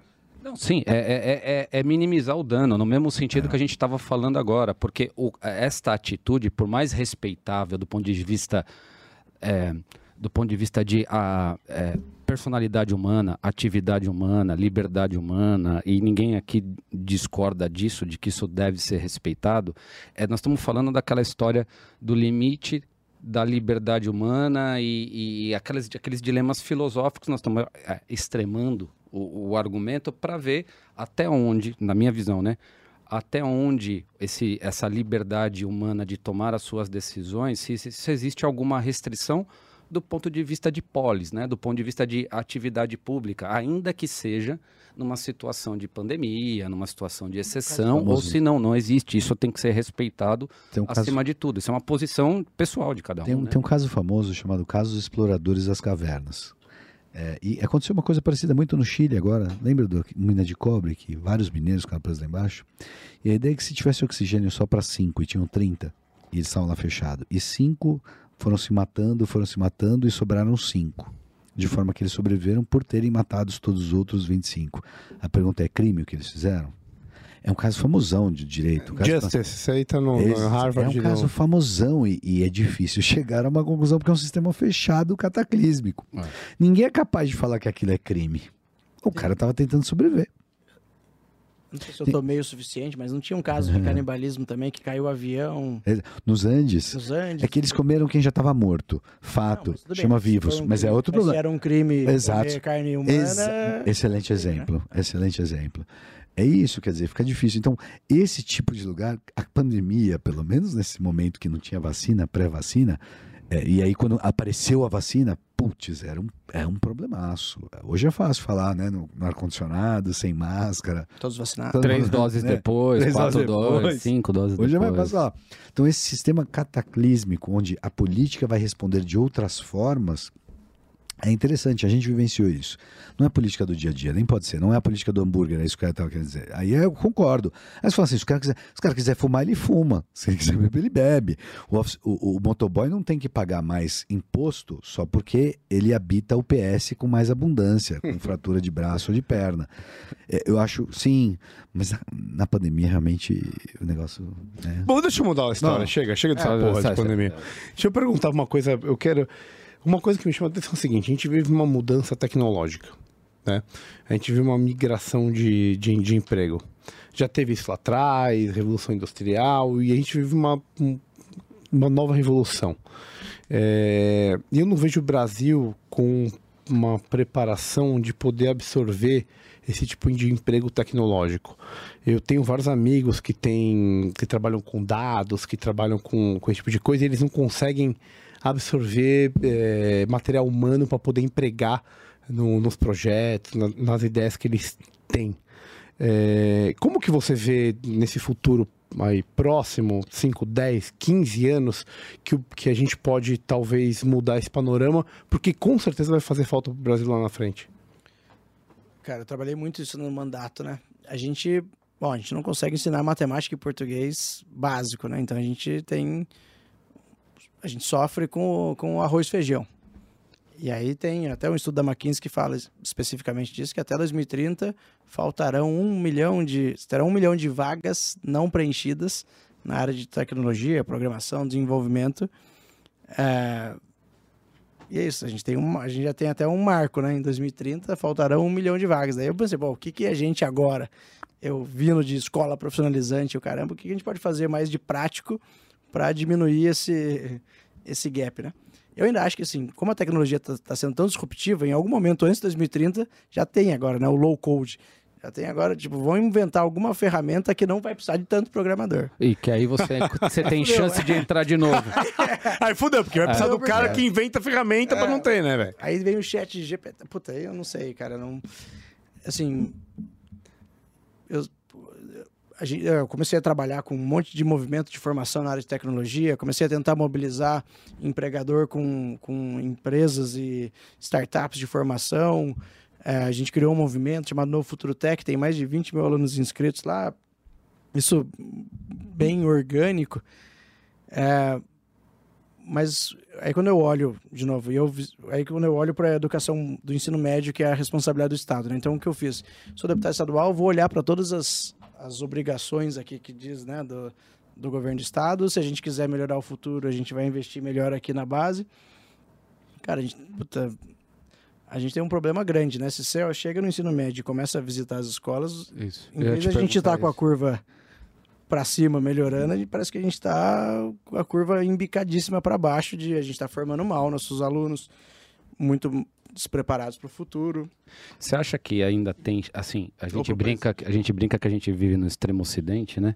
E, e fora das cadeias mundiais de, de, de produção de qualquer coisa, né? Científica, qual- é, acadêmica, é, produtiva, qualquer coisa, né? Existem exceções, né? Notórias exceções, mas está longe de ser a regra a gente participar desse grande mercado ou da onde né, tem as ideias e tal.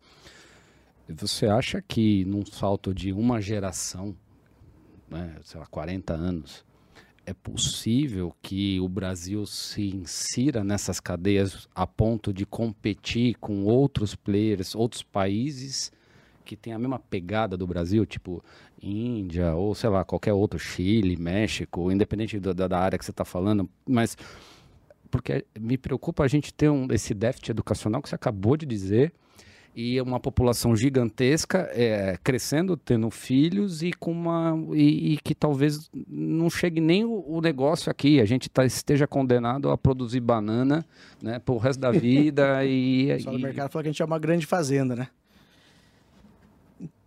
Cara, eu não, não sei te responder isso, mas a gente sempre, a gente, Roberto Campos, né? A gente não perde uma oportunidade de perder uma oportunidade. e a gente perde várias e diariamente, né?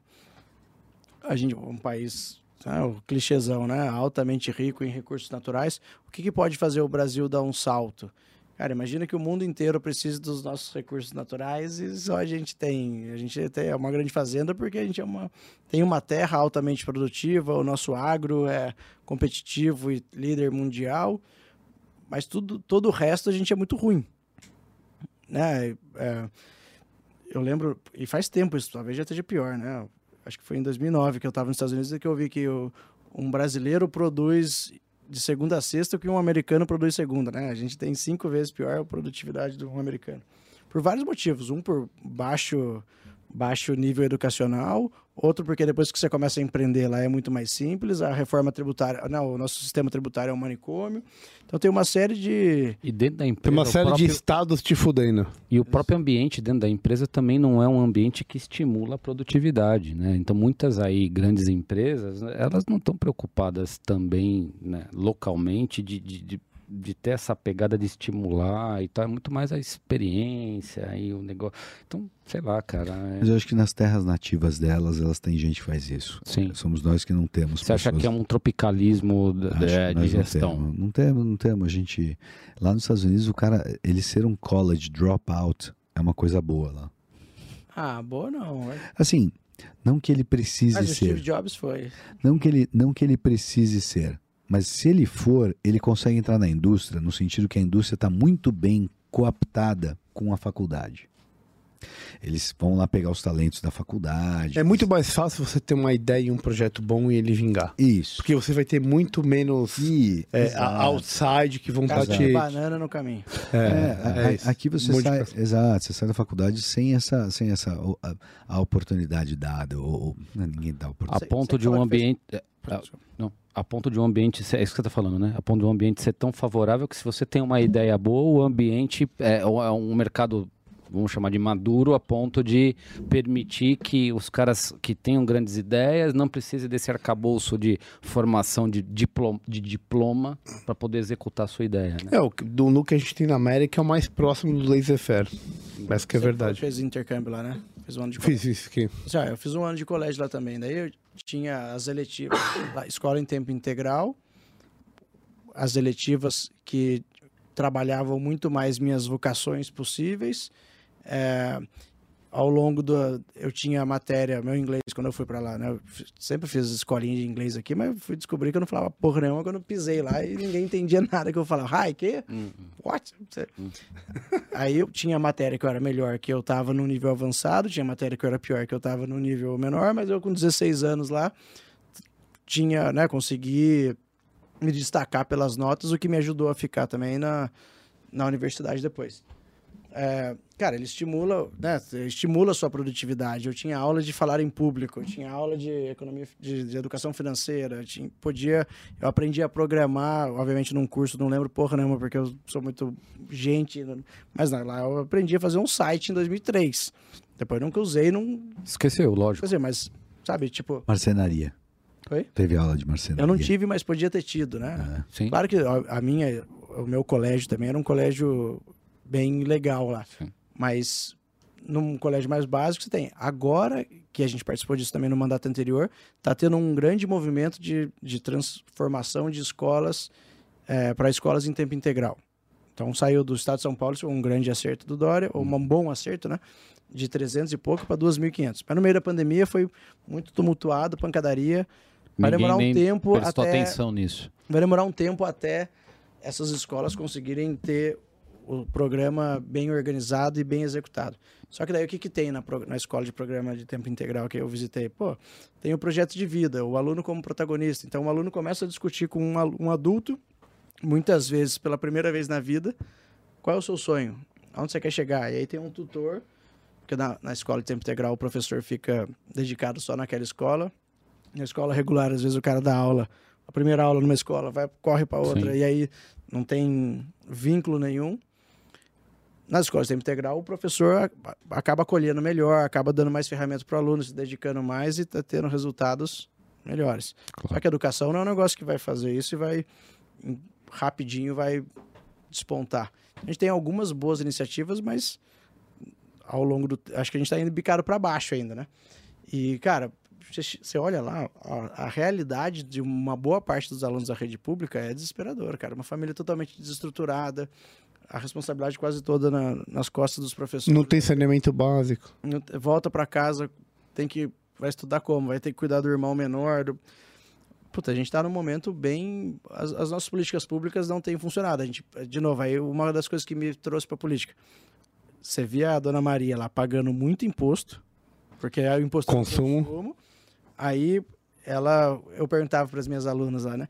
Meu, você montou o salão, ganhou dinheiro, tá melhorando de vida, o que, que você vai fazer? As, as três respostas mais comuns que eu ouvia, né? Vou colocar minha, minha filha numa escola particular, ou vou morar num lugar mais seguro, ou vou pagar um plano de saúde para alguém da família. Que supostamente a merda do Estado deveria fazer. Que é só, ele acabou de falar educação, segurança e saúde. É, que é o, É o é, pi- cara, porra, é o básico do que deveria ser fornecido. Exato. Então, o, para mim, o Estado é o maior causador de desigualdade social. Ele cobra muito caro Boa. mais pobre, né? Alguns exemplos. Entrega uma merda de serviço, né? É uma então, merda de é serviço, então a, a ferramenta que a espada que era pra você cobrou caro a, espa- a ferramenta que é pra você dar pra pessoa melhorar de vida, Sim. na verdade você tá jogando casca de banana no caminho deles.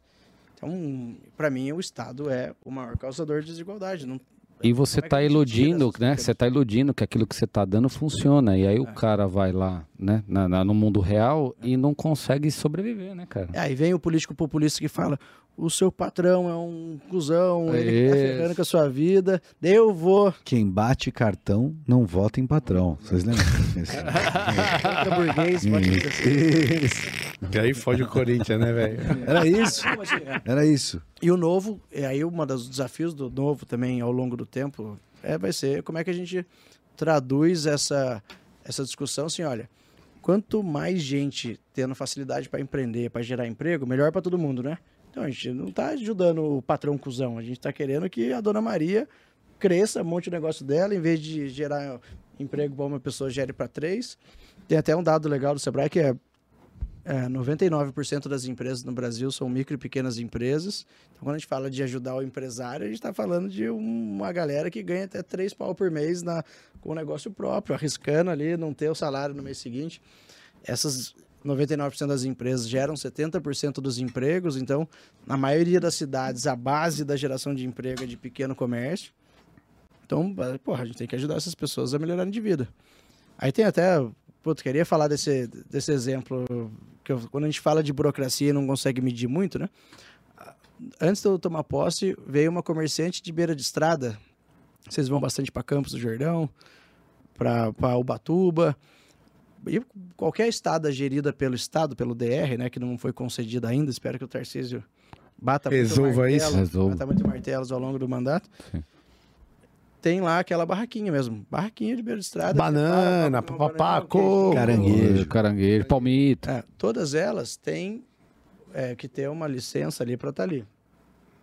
E tinha uma lei dos anos 70, dos anos 70, porque ninguém revisou a lei, que dizia que os comércios de beira de estrada só podiam vender hortifruti granjeiros. Só podiam vender fruta e verdura, basicamente. Então ela podia vender a abóbora, mas não podia vender o doce de abóbora. Não podia vender o, o milho, mas não podia vender pamonha. Que loucura, cara. Só que, daí eu até fiquei refletindo isso. Provavelmente lá atrás, algum barraqueiro chegou para um político gente boa e falou: Meu, libera para eu poder vender minha fruta aqui na É. beira da estrada. O cara dos Libera o anos 80 alface fez. aí, brother. Né? Está E- liberado vender fruta e verdura na beira da estrada. Só que esses, esses espaços começaram a virar um pontinho de, de acolhimento ao turista, vender produto artesanal, vender o produto da roça ali perto.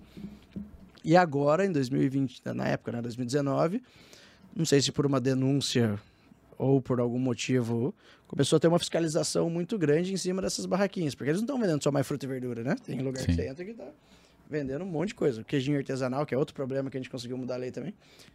Daí, imagina, ó, a gente tá pagando imposto pra caralho. Aí tem fiscal do DR, fiscal do Ministério Público, todo mundo lá dando multa, dificultando a licença dessa turma de renovar a licença num lugar que eles estão já tempo. permitido pelo DR. A gente conseguiu mudar uma lei.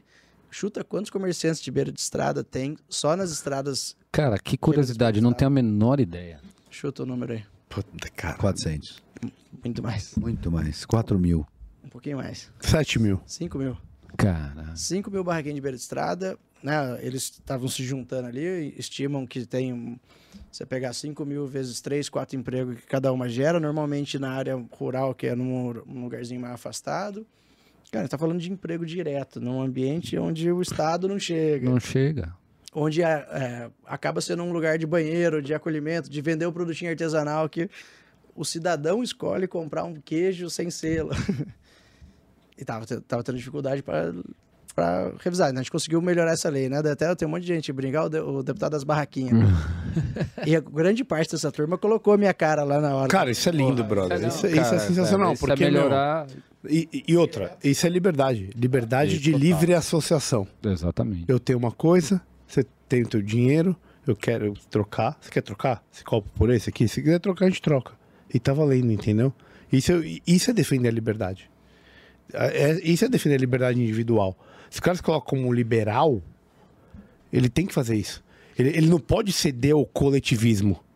Entendeu? Ah, não, porque aí talvez aquilo prejudique ou uh, por, por um outro motivo. E a gente sempre vai achar isso em um milhão de- de, é, isso aí eu consegui aprovação por unanimidade também. Eu fui explicar pro, pro PT, pro PSOL. Eu falei, cara, quando você viaja, você provavelmente compra o queijinho daí lá também. É para eles. Então, o meu mandato inteiro eu fiquei tentando entender, cara, tem os, os- uma boa porcentagem que a gente não concorda, mas até a gente chegar lá, tem muita coisa que dá pra gente fazer que eu, como político, eu, podia ter ganhado muito tempo apontando o dedo na cara da turma quando eles falavam uma asneira lá, mas eu preferia não brigar para um negócio que eu sabia que não ia mudar uma lei, era só um, um discurso para fora, para quando eu chegasse lá e falar assim: olha aqui, os, os 5.500 barraqueiros de beira de estrada.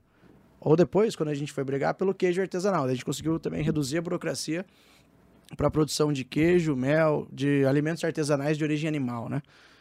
E na briga foi eu, um cara do PT e, uma, e a, a Marina da Rede. Marinelou? Marina Low. Porque daí cada um teve o seu público provocando eles. E aí quando a gente chegou, viu que era um grupo totalmente diferente, tentando combater uma burocracia, mas é isso. Não, e tem os pequenos produtores, né, cara? O cara tá fazendo ali o queijo dele e tal, tá, tá preservando uma receita tradicional da família e quer tornar aquilo um business e o cara. E era muito complexo ele Né? ter o selo de inspeção do CIF lá, né? Paulo. É. O CIF é federal, É federal, o CISP é, é. estadual. E- Estadual, cara. Mas olha que loucura Puta que também, pariu. E você tem o SIM. Aí eu entro pro suco de Não, não, então, é isso aí, por favor. Fala disso, porque vai tomar no cu, é isso Aí mesmo. você tem o SIM, selo de inspeção municipal. Você mora em Santo Antônio do Pinhal, você pode vender em Santo Antônio do Pinhal. Aqui, em Campos do Jordão, Aí não não, pode. serve, tá, esse produto é ruim. Aí entra o selo de inspeção estadual também. Daí você pode vender, superou, você pode vender no estado inteiro, mas não pode vender Passou lá. Minas, não pode. E tem o CIF, que daí é o federal, né? Agora, e aí esse foi um dos outros, o mapa durante o governo Bolsonaro também teve bastante elogio que eu vi de cervejeiro artesanal. Essa era outra briga que eu não consegui ter tempo para. Se eu tivesse conseguido na cerveja artesanal, você já tinha me chamado um ano antes pra vir aqui. Não, velho, puta, pena que você não, pena que você não conseguiu ser, rele Vou ser passar reeleito, pro, pro Léo agora. É, mas o mapa foi bem, foi muito bem reconhecido por o mapa é o Ministério da Agricultura, né? É, porque agora tem, né? Tem o SIM, o selo de inspeção municipal, o selo de inspeção estadual que a gente conseguiu desburocratizar, mas ainda a régua é alta e o CIF. O, eu, eu não, depois eu até ó, minha tarefa agora, vou ter que ver como é que foi, mas há uns seis meses, uns quatro meses atrás, eles criaram uma regra que, ó, se você tiver o SIM, o selo de inspeção municipal, você podia cadastrar numa plataforma lá do mapa e falar, olha, eu tenho o selo de inspeção municipal, me inclui na lista dos artesanais aí e já está liberado o CIF para você vender no Brasil inteiro. Legal. Isso é legal. Não precisava ter que chegar nisso em 2022, mas, porra, Fast track, né? Você fala, isso, porra, cara. cara, o cara tô, tô tem leg- tem- legitimado pra quem compra meu produto. você tem um agente estadual, você tem um agente público dando uma caneta para você dizendo, olha, já que se o agente público é o problema, né? Sim, Você tem um agente público dizendo, olha, você tá liberado. você vende aqui é né, pra essa estadual, região e ninguém reclamou, tio. Você, né? Não, Tem cara. uma, tem uma lei que nem nos Estados Unidos isso é isso é isso é, é consenso também. Mas nos Estados Unidos tem a, le- a lei da comida livre, né? Cara, o seu, o seu cliente é o é o fiscal. Então, de novo, quanto maior a escala, maior o risco, ok. Mas se, se, só, se só, só vende para o cliente pessoa física, meu, vai trabalhando, só se inscreve aqui, só avisa a gente que Toca você tá pau. se inscrevendo e toca o pau. Porque o seu cliente vai ser o seu... se Baixo risco, né, cara? Se você, vê- você tem um restaurante pequeno, Porra. só vende... Se você não vai vender em escala, né, tem o problema da cerveja lá, da Bex, né? É Bex? Não. É o Beck, não- Baker. Baker, Baker, Baker, Baker. na mesa do rapaz, né? Tá, Baker. Pô, você- a gente pode discutir se tem que ter um nível de, de- Tá certo, pode ter um nível de exigência. Cada, o, é, o alto risco pode ser olhado ali, talvez, pelo Estado. Algum, alguém vai ter que ter. Você pode ter uma, uma auditoria privada, que seja, mas Você sabe, cara, faz que sentido acho, alguém ter um carimbo ali pra dizer que. eu, Tá acho, ok. eu acho que é uma questão de premissa, né? Você parte do princípio que o empreendedor é um cara honesto. Né? Então, o que ele está fazendo ali, ele Boa está fé. vendendo, boa fé e tal, e não sei o quê. E o sistema, né? O Estado parte do que você está errado, É. que você é um bandido, que você, né, você quer expropriar o, o cara que está trabalhando para você e que você não quer pagar olha que imposto. loucura. Por, em contrapartida, o servidor público parte da boa fé do. Né, tem o. Sim, Só dele, ele tem a, a boa fé pública. Porra, por que, que o cara que tá do outro lado tentando gerar emprego. Não tem. É, você tá falando, então, você é servidor público, você tem boa fé, você não é. Calma aí, deixa o cara da boa fé olhar o seu. É, é isso, Olhar deixa se ele julgar. fé tá Sabe que essa também. era a definição de privilégio no, no ancião regime. Você ia falar isso, cara. Eu uma juro por Deus que eu ia falar isso. Privilégio vem de privilégios, né? De lei privada. Tem uma lei para vocês e tem uma lei para quem faz parte da- do nobiliário. No caso do ancião regime, eram os, os, os nobres. E que é top-down. E o clero, exatamente, eram os nobres e o clero. É, é a mesma coisa. Então, fala que não tem privilégio. Se você entrou nessa casta, você tem um privilégio, uma lei privada. E é bizarro, porque, é, de novo, a revolta do terceiro estado foi que só eles pagavam os impostos, os outros não pagavam os impostos e tinham privilégios. Foi essa a crise. Cabeças rolaram, que a gente não quer que Não role. quer que role. E senão minha cabeça vai rolar, então nós temos Por tempo. isso precisamos de prudência. Precisamos de prudência e precisamos da Alux, meu amigo. Ah, agora Tá lá, mete lá pra nós aí, PV. Você que já fez besteira aí hoje, mete pra nós lá, garotinho. Olha lá, Alux Investimento, www.alux com dois L's e X investimentos.com. Que quanto tempo que tá no mercado, Cara, Caião? 15 anos no mercado, conversando com a galera, dando ali, explicando, sentando, falando, cara, puta, vai por ali, talvez seja uma boa. Nós estamos vendo aqui. Cara, é aquela conversa, né? Aquela, aquele, aquele café gostoso. Sabe o que, vai- sabe que eu conversei com, com o Ronaldo Ronaldão? ontem? Seguinte, os caras, meu, eles, como todos nós, percebemos que temos um. Desculpa. Um déficit em investimento no exterior. Sim. Então, assim, todo mundo hoje está procurando uma segurança, está querendo olhar para fora, dolarizar seu investimento, mas ninguém sabe quantos por cento da carteira você vai colocar, qual tipo de ativo que você vai utilizar, se vai comprar dólar dire- direto, se você vai pegar um ETF de dólar, se vai comprar de uma empresa na bolsa. Como você vai se, expos- se expor ao, ao, ao- o seu, o seu dinheiro ao mercado internacional? Perfeito. E, inclusive, eu estou mudando isso na minha carteira.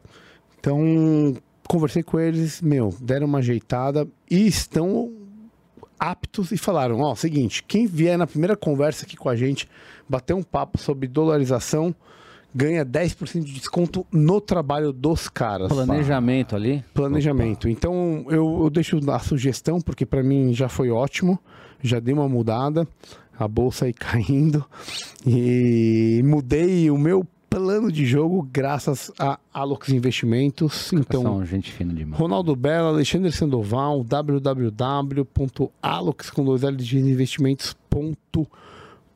www.alox.investimentos.com, meu amigo. Eu acho que vale muito a pena. Eu só vou te falar uma outra coisa. A gente, tá, tá- a gente tava discutindo aqui até agora, mas tá valendo, eu entendo. Tem, tem, tem, tem, tem o cara que tá a favor de tá- dar vacina, de não dar vacina, mas tem uma coisa que a gente tá sempre contra.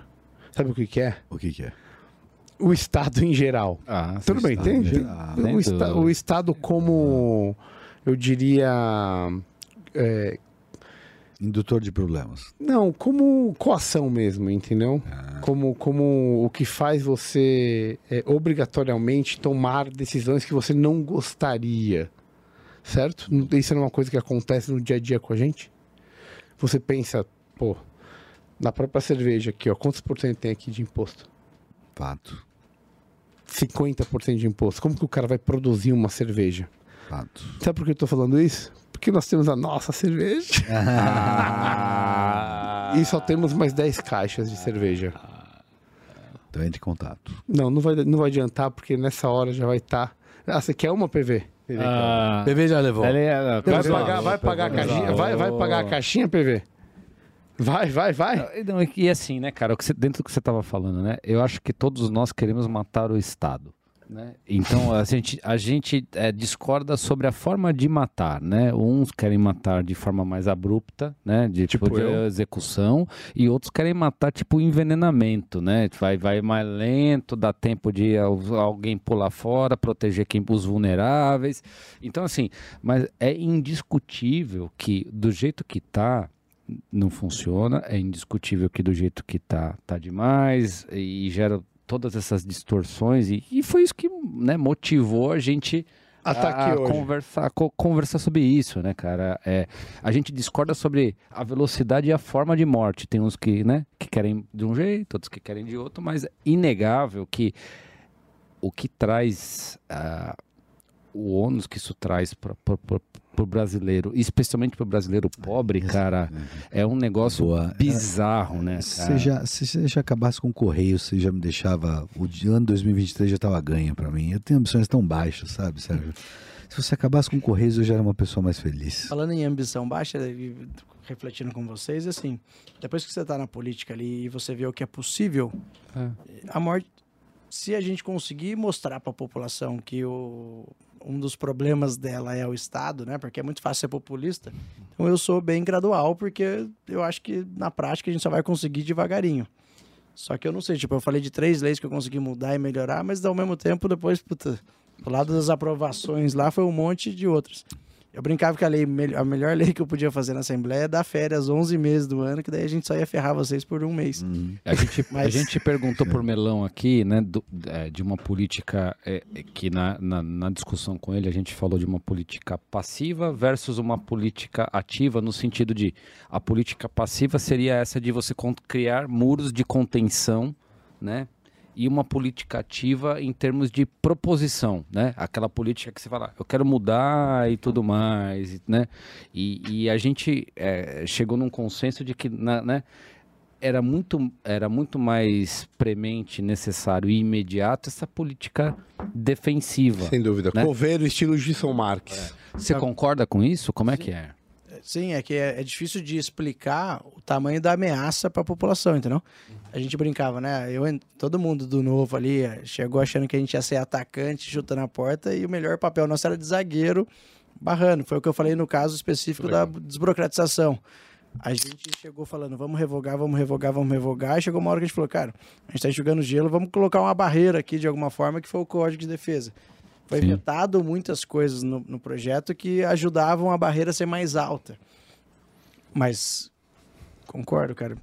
De novo, a nossa vida, acho que a gente concorda é na, maior parte da- das premissas, né, é, de entendimento econômico e político, a maior parte a gente conseguir furar a bolha. Eu vou dar um, um exemplo, até dei para um amigo esses dias. Logo que eu ganhei a eleição, aí uma amiga da minha mãe de Ubatuba, que mora em Ubatuba, falou: "Ó, eu queria muito que você conhecesse uma cooperativa de, de reciclagem aqui da cidade. Eles ficam literalmente no, no, no transbordo, no lixão de Ubatuba. E eu, claro, vamos lá. Vou, fui lá e eu acho que eu fui o político que mais visitou lá com eles, no meio do lixão mesmo Sim. tomando café e pensando em solução.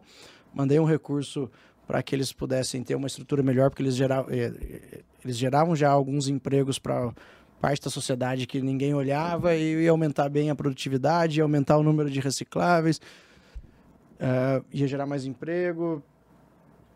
Aí na hora da eleição, eu nunca perguntei de voto de eleição para as meninas que lideravam lá, eu sempre fui parceiro, ajudamos elas a regularizar a cooperativa. Aí quando, quando chegou perto da eleição, eu falei, "Ei, meninada, vocês vão me ajudar aí? Aí eu olhei o Santinho. Puta, que susto que eu também, né? é, é 1,30 e o resto tudo 13. Caraca, cara. Aí eu falei, meninas, vou te perguntar pra vocês, né? Por que que... Por que que- me explica, né? Pra saber. É, me explica aqui. Elas falam assim, olha... A vida inteira... Por que que a gente vota no PT, né? Na vida inteira nossa, minha, né, especificamente daí foi uma que era ainda mais petista. A minha vida inteira, o único grupo que chegou aqui na gente era do PT. Que sempre foi parceiro, acolhia, conversava com a gente. E, sabe, eles se sentiam em casa com a turma. Ah, se você for pensar por essa lógica, você devia ser tudo 30, porque faz 30, 40 anos que você conhece essa turma, vocês nunca conseguiram melhorar nada. Eu, em um ano de conversa com vocês aqui, ajudei vocês a regularizarem a cooperativa, a ter o espaço adequado, mandei recursos para vocês gerarem mais emprego. E na hora de lembrar do Top of Mind, você Tinha lembra ser- do cara? Tinha que ser tudo. Não, ela ia, tinha, tinha eu lá para estadual, mas o resto era. era... Sim. Pô, então vocês tinham que ser novista raiz, né? Sim. É mesmo. Eu falei, "É, mas vocês estão.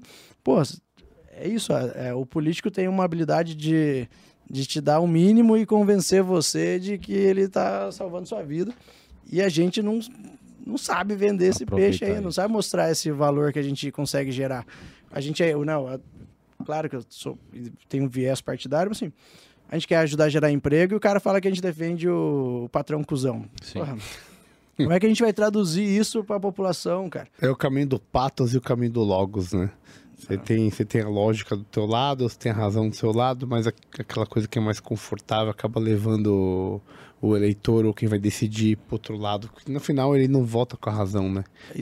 E não só, e não é nem questão de classe social, né? Eu brinco também, às vezes, até entre os amigos meus que estão mais estudados. Então, cara, parece que a gente aprendeu um monte de coisa na nossa vida pessoal. Quando a gente vai discutir razão e tal, quando a gente vai discutir política, a gente pega tudo, embrulha e joga no lixo, né? Não, e tem um fator no que é uma lei. emocional. É, tem uma lei natural, né, cara? Que a gente brinca aqui no, no podcast e sempre fala, né? O picareta pode fazer em um minuto mais perguntas do que o sábio pode responder em 100 anos, né?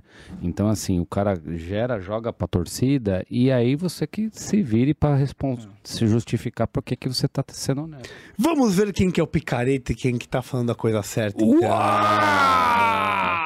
Infelizmente temos tempo e temos nosso querido pitch do livro. Caião, explica pro, pro convidado e pra quem não conhece o que que é o pitch do livro, rapidamente, a primeira parte, a segunda parte. Camara vai apresentar os livros, por favor. Sérgio, a primeira parte é mandinar. Então, assim, baseado na nossa conversa, a gente trouxe três livros aqui que ou que a gente está lendo, ou que tem a ver contigo, ou que é, cara, tava no carro, ou que tava na mala. São, assim, são três livros que a gente é, trouxe para participar conosco aqui desse, desse, dessa conversa. Então, a primeira fase é você, no exercício mais mandinar possível, dizer quem trouxe qual livro. A segunda fase é a gente vai avaliar isso e aí cada um vai vender o livro para você. Um minutinho. Um minutinho, vender. um minutinho, pitch, pitch do livro. pitch, Pitch, um minuto. Elevator pitch e aí você vai escolher qual você vai levar para casa. O que, o que você achar o melhor pitch, você vai levar pra casa. E, por, favor, fala Primeira, qual, então quais primeira são os fase. livros, Camara. Primeiro, eu vou dos mais antigos para os mais novos. Hum. Começo com Sófocles. Vamos lá atrás, hein? Édipo Rei. Bom, Édipo Rei, enfim, Genial. Comentar. Genial. Ed Ed Porreiro. Porreiro. Bota aí, bota aí, bota aí, bota aí. Bota aí. Segundo, vamos para um cara razoavelmente perto. Cícero, para saber envelhecer e a amizade. Dois clássicos. Opa, aqui. dois clássicos. um pouquinho mais novo que o outro. Terceiro, bem mais novo. É. Deu no New York Times, de Larry Rotter. Genial. Meu amigo, quem que trouxe qual livro? O que, que você chutaria aí? Eu vou chutar aqui o Ed por Rei, nosso amigo Camargo, que é mais Ah, filosófico. filosófico. Filosófico. Puta, isso tá difícil, hein? Cícero. Caião, para saber envelhecer e a amizade. Opa. Caião. envelhece bem, né? Cara, eu gosto, eu gosto desse texto, cara. eu tô com- Eu- esse- cara, esse, Larry Rudder. Sobre amizade. mais. Beleza. Um, amizade. dois, três. E... Ah, Zero por cento. Nada. Nada, nada, nada. Nada, Mas tá bom, mas é mãe de Era nada, parecido, velho. É sempre assim. E outra, ou é 33 ou é. Razoável, zero, tipo, é, Cara, Tá no padrão da educação 50% não dá. Tá no mesmo padrão da educação brasileira. 50% não dá, entendeu? tá, tá no padrão Enad. É, velho. Não, E os temas eram Essa foi a parecidos. melhor da noite, velho. Os temas eram parecidos. né? Era, era. Vamos começar então. É, eu tentei avaliar pelo É. como vocês lidaram com o papo aí. Um minuto cada um. Quem quer começar aí? Caião? Quem falou por último? Não, cara. Então, beleza. Vai, vai, Reginho, vai. Então, beleza, é o seguinte. Cara, eu te trago um cara que é, que é Cícero. Esse cara viveu ali de s- mais ou menos 102, 106 a.C. até 43 a.C. Inclusive teve uma briga com o Marco Antônio ali, que Opa. acabou dando ruim pra ele no final da vida, tá? Mas aqui dentro tem dois partes do tratado da filosofia que ele escreveu, porque ele era um cara que, meu, ele participou de campanhas militares, era um orador, era um advogado. Então ele teve muita influência na transmissão do pensamento grego para o romano. Ele foi um cara que deu uma latinizada no que a Grécia tinha de bom para trazer para a vida. E por que, que eu trago isso, aqui para você? Por causa da amizade. Tá? Hoje em dia, com redes sociais, cara, esses relacionamentos que a gente vê que são mais é, superficiais e egocêntricos, não tem nada mais importante e duradouro do, do que você conseguir boas amizades e pessoas que estão do seu lado. Então isso aqui é um guia que vai te mostrar como sentir, perceber e ter ao seu lado bons amigos. O que, que ele dizia? Uma vida sem amigos não é uma vida que é válida. Por isso que eu trago o nosso querido Cícero para você. Uau! um minuto, foi um bem, minuto, foi um bem, minuto, foi um minutinho, Foi um bem, minutinho. foi bem, foi Boa, bem, foi bem, foi bem. Então, aqui, Eu amizade aqui. e envelhecer não tem nada Vamos aqui, melhor ó, que isso. vamos aqui, vamos lá. Então eu vou de Sófocles. Boa. Esse é bom, hein? Esse é um dos bons. Obra clássica, né? Obrigação. É de porra, é, foda, Esse é o. Locus Cara, clássicos é- da tragédia grega. O Reginho Só que é falou... escrito em poesia. O, tá? Regi, o Reginho falou né, o que é bom dos gregos, então isso aqui é bom dos gregos. Isso. Mas é o Caio que tá falando? Não, não. É o filósofo. Sabe quem que é o filósofo? Aristóteles. Então isso aqui, pelo um dos, um dos neurônios, né, um dos cérebros mais inteligentes que habitou esta né, miserável terra, considerou isto aqui uma das obras mais geniais que, que já foram escritas em forma, né, em forma de em forma de teatro e tal. E isso aqui, né? Você fala, assim, porra, mas isso são os gregos antigos, tal, não, mas Nietzsche, né? um- disse assim, ó, cara, quando ele estava falando, discutindo as leis e, e como essas leis permeiam a sociedade e tal, ele usou como, né, como, como ilustração Tá bonito, Essa- você merece até uma cervejinha. esta obra aqui. Então, assim, cara, quer saber o que tem aqui? Eu não vou te contar. Cara, na boa, tem aqui, ó, 100 páginas, tempo, hein? velho. 100 páginas, vale a pena? Esse é o meu pitch. Boa. Bom, bom, bom, bom, pro bom, meu, bom, meu bom, bom. pitch é muito mais comezinho. Aqui, hein? Tá bom, tá bom, tá gostoso. meu que pitch é muito mais eu go- Eu comezinha. gostei do Ed. Meu pitch é muito mais comezinha. Meu pitch é muito mais Ah, trivial. Para de ser. Para de ser... Mas- mas- essa é humildade, essa humildão, Para de ser humildão, humildão. humildão. Ah, beleza. Ele quer vai. apelar pela humildade. Zé, Zé Simplão, vai Zé É, Simplão. é o pitch, não é pela humildade, não vem com essa. Tá- Ao Não mesmo fode, tempo não que ele é fode. simprão, ele tem uma pegada. There's a catch.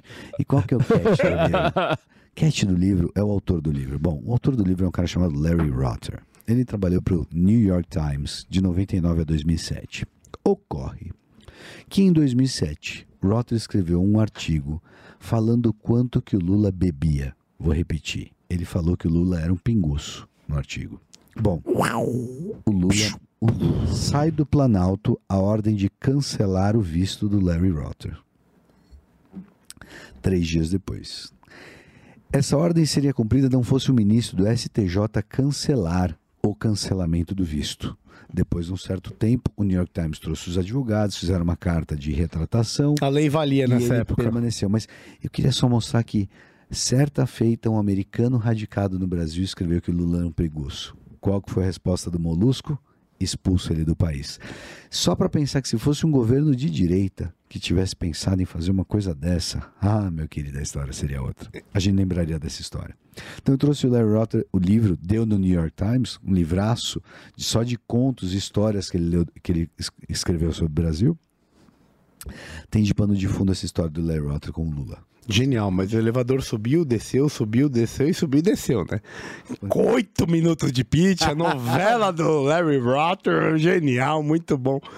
Meu querido amigo, qual dos livros que você escolhe, Sérgio, que você vai levar pra casa? Isso aí. Fala, escolhe qual que você quer, meu amigo. Cara, eu como um cara mais simprão, como eu disse, eu tô na dúvida aqui, deu no New York Times e o, esse que, que me toca aqui. Não, aquele é muito complexo. A amizade, né, cara? A amizade é. cheio Você sabe que aqui dentro, meu amigo, você imagina um cara que tava. é, que era um orador, que escreveu isso antes de Cristo nascer. Então, assim, a amizade, ela vem antes da misericórdia. E, e- e só por isso já vale a pena você entender o que, que é. E, e eu só falei da amizade, porque tem a outra parte do livro. No prefácio desse livro, só Entendeu? Que é a comenta. arte de envelhecer. comentou, Pete. Vocês apostam dinheiro? É, pra não, ninguém ganhar, é, né? não, não, não, é Só só glória. No E conta prefácio. pra ele não, que é só glória. É só Fala pra ele que é glória, só só glória. Fala pra ele que é só glória. Bragging glória. rights. Só. Não, e outra, na boa. é E na boa, você. Cara, Cícero. Na só boa. Quem, que escreveu isso aí mesmo? Quem, que escreveu isso aí? Larry Rotter, no, no prefácio, ele fala assim: Um dos motivos que me fez permanecer no Brasil foi que, certa feita, eu entrei por um barzinho e estava escrito no bar: Por favor, não batuque na mesa. E ele, como americano, pensou: Que raios de país é esse que tem que ter um aviso para não batucar? Cara, Aí isso ele aqui. falou assim, vou no banheiro. Daí tava escrito, não fazer xixi fora. É isso. Aí ele foi pegar É o elevador isso, pra ir isso. embora. Fala, E ele Verifique conta- se o elevador tá aqui. É esse Cara, ele- ele- velho. Você tá querendo ler é Larry Rotter, não é Cícero? É, não- Aí você tá fudido. Você não, você quer, você não quer ler Cícero? Cara. Cícero, tem uma Cícero é passagem com complexo demais. Catilina. Você fala de Catilina? aqui. Esse cara, esse cara defendeu a tese dele perante o Senado de Roma. Ele, ele foi A tese cônsul. desse cara era permanecer no Brasil. Essa era a tese dele. Ele foi É muito cônsul. mais aqui É, eu agora. só sei uma coisa, se o João Apolinário tiver assistido esse negócio, tem dois ou três contratados pra Polishop no canal. Ah. Foi cônsul, foi cônsul romano e o filho dele também foi cônsul romano. Só pra colocar. Cara, isso era antes de Cristo. Tá Tanta bom. coisa A aconteceu. gente falou bastante. Foi oito bom, minutos tá de pitch. Tá bom, tá bom. Qual dos dois vai levar, meu amigo? O senhor já foi eliminado, caras já, irmão. o meu já foi O senhor já eliminado. foi, o senhor já É, caiu. que o- é, o, o xixi foi longo. Foi, não, já caiu, já caiu, já caiu. Só Fóclis não resolveu. Querido aqui o Sérgio Vig. Aê, meu querido, muito obrigado. Eu tô tentando entender ainda o Cara, que, que tá primeiro- rolando de. é, Aê, Cara, porque isso acaba parece uma Aí. competição. É O Camarão não ganha faz três primaveras que ele não ganha. Hein? Tá bom, tá valendo. É. Parabéns, Camargo. lá. Puta livro. Eu fico feliz que eu mantive o meu. Então tá bom. Ah, Porque isso aqui você perdeu, tá? Vou te falar que no final você perdeu, mas tá bom, tá justo. Mas o que você não perdeu foi nossa admiração, meu É isso amigo. aí, velho. porra, muito obrigado. cara, que legal, Cara, velho. é- Que papo legal. Parabéns. Mesmo atrasando uma hora. Que isso? Não, Pô, velho. você tá de brincadeira, velho. Isso aqui Que é. bosta total. O negócio é a gente vir trocar ideia. É isso aí. ter esse que é o que, o que é o nosso tesão aqui. Então, cara, a gente agradece de coração por tudo. Você é um cara que tem uma, uma origem lá do interior, foi atrás, foi atrás. Hoje, pô, tem um, um puta exemplo pra todo mundo. Infelizmente, Por pouco. inf, por pouco, por, muito pouco, eu, e, pô, eu sinto na pele, porque botei os numerozinhos lá, 30, 500, né? Exatamente. Puta, eu lembro até do número. E, meu, e. Cara, que você continue nessa jornada. Espero que você tenha um futuro brilhante pessoalmente e, e na vida pública. E a gente só tem que te agradecer de coração. Deixe suas redes pra galera. E, E muito obrigado, pelo espírito público, né, cara? É isso aí. ter pessoas com, com esse espírito público e com essa vontade de, de, de contribuir, de, de enriquecer o debate, de organizar o debate, cara. Eu acho que é, é muito disso, né, que, que a atividade política do Brasil precisa, né, cara? Total. Então, obrigado pela disponibilidade, obrigado pela, né, pela, pela presença aqui e, e Até venha a pro- mais, a- até a venha mais, próxima. até a próxima. Legal, turma. Eu que agradeço muito. Obrigado pelo livro, pelo convite. É, não sei se vocês sabiam, acho que eu nem falei aqui ao longo, né? Vou estar ajudando um amigo de vocês também. Hoje virei chefe de gabinete da liderança do Novo na Assembleia, então vou ajudar o Léo Siqueira no Genial. mandato Ah, dele. que legal, Um cara. cara incrível, que eu admiro demais também. E a gente vai estar dando sequência nas pautas que eu falei aqui, Parabéns, potencializando tá? um cara que é- tem muito mais competência que eu para fazer um bom trabalho na Assembleia também. É, enfim, a, a briga continua, né? Continuarei, continuarei na vida pública ajudando de um, com uma outra ótica, em breve, talvez como candidato de novo. E fico muito feliz de poder compartilhar aqui um pouco da, da jornada do mandato e da política e do que eu penso e com vocês. Fiquei feliz, obrigado mesmo.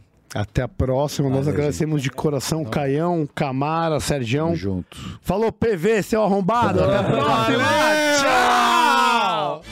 Obrigado, pessoal, por nos ouvirem até o final de mais um episódio. Peço que nos sigam nas redes sociais. Instagram, arroba Beyond the Cave PDC. YouTube, Beyond the Cave PDC. Deezer, Spotify e afins. Muito obrigado e até a próxima. Valeu!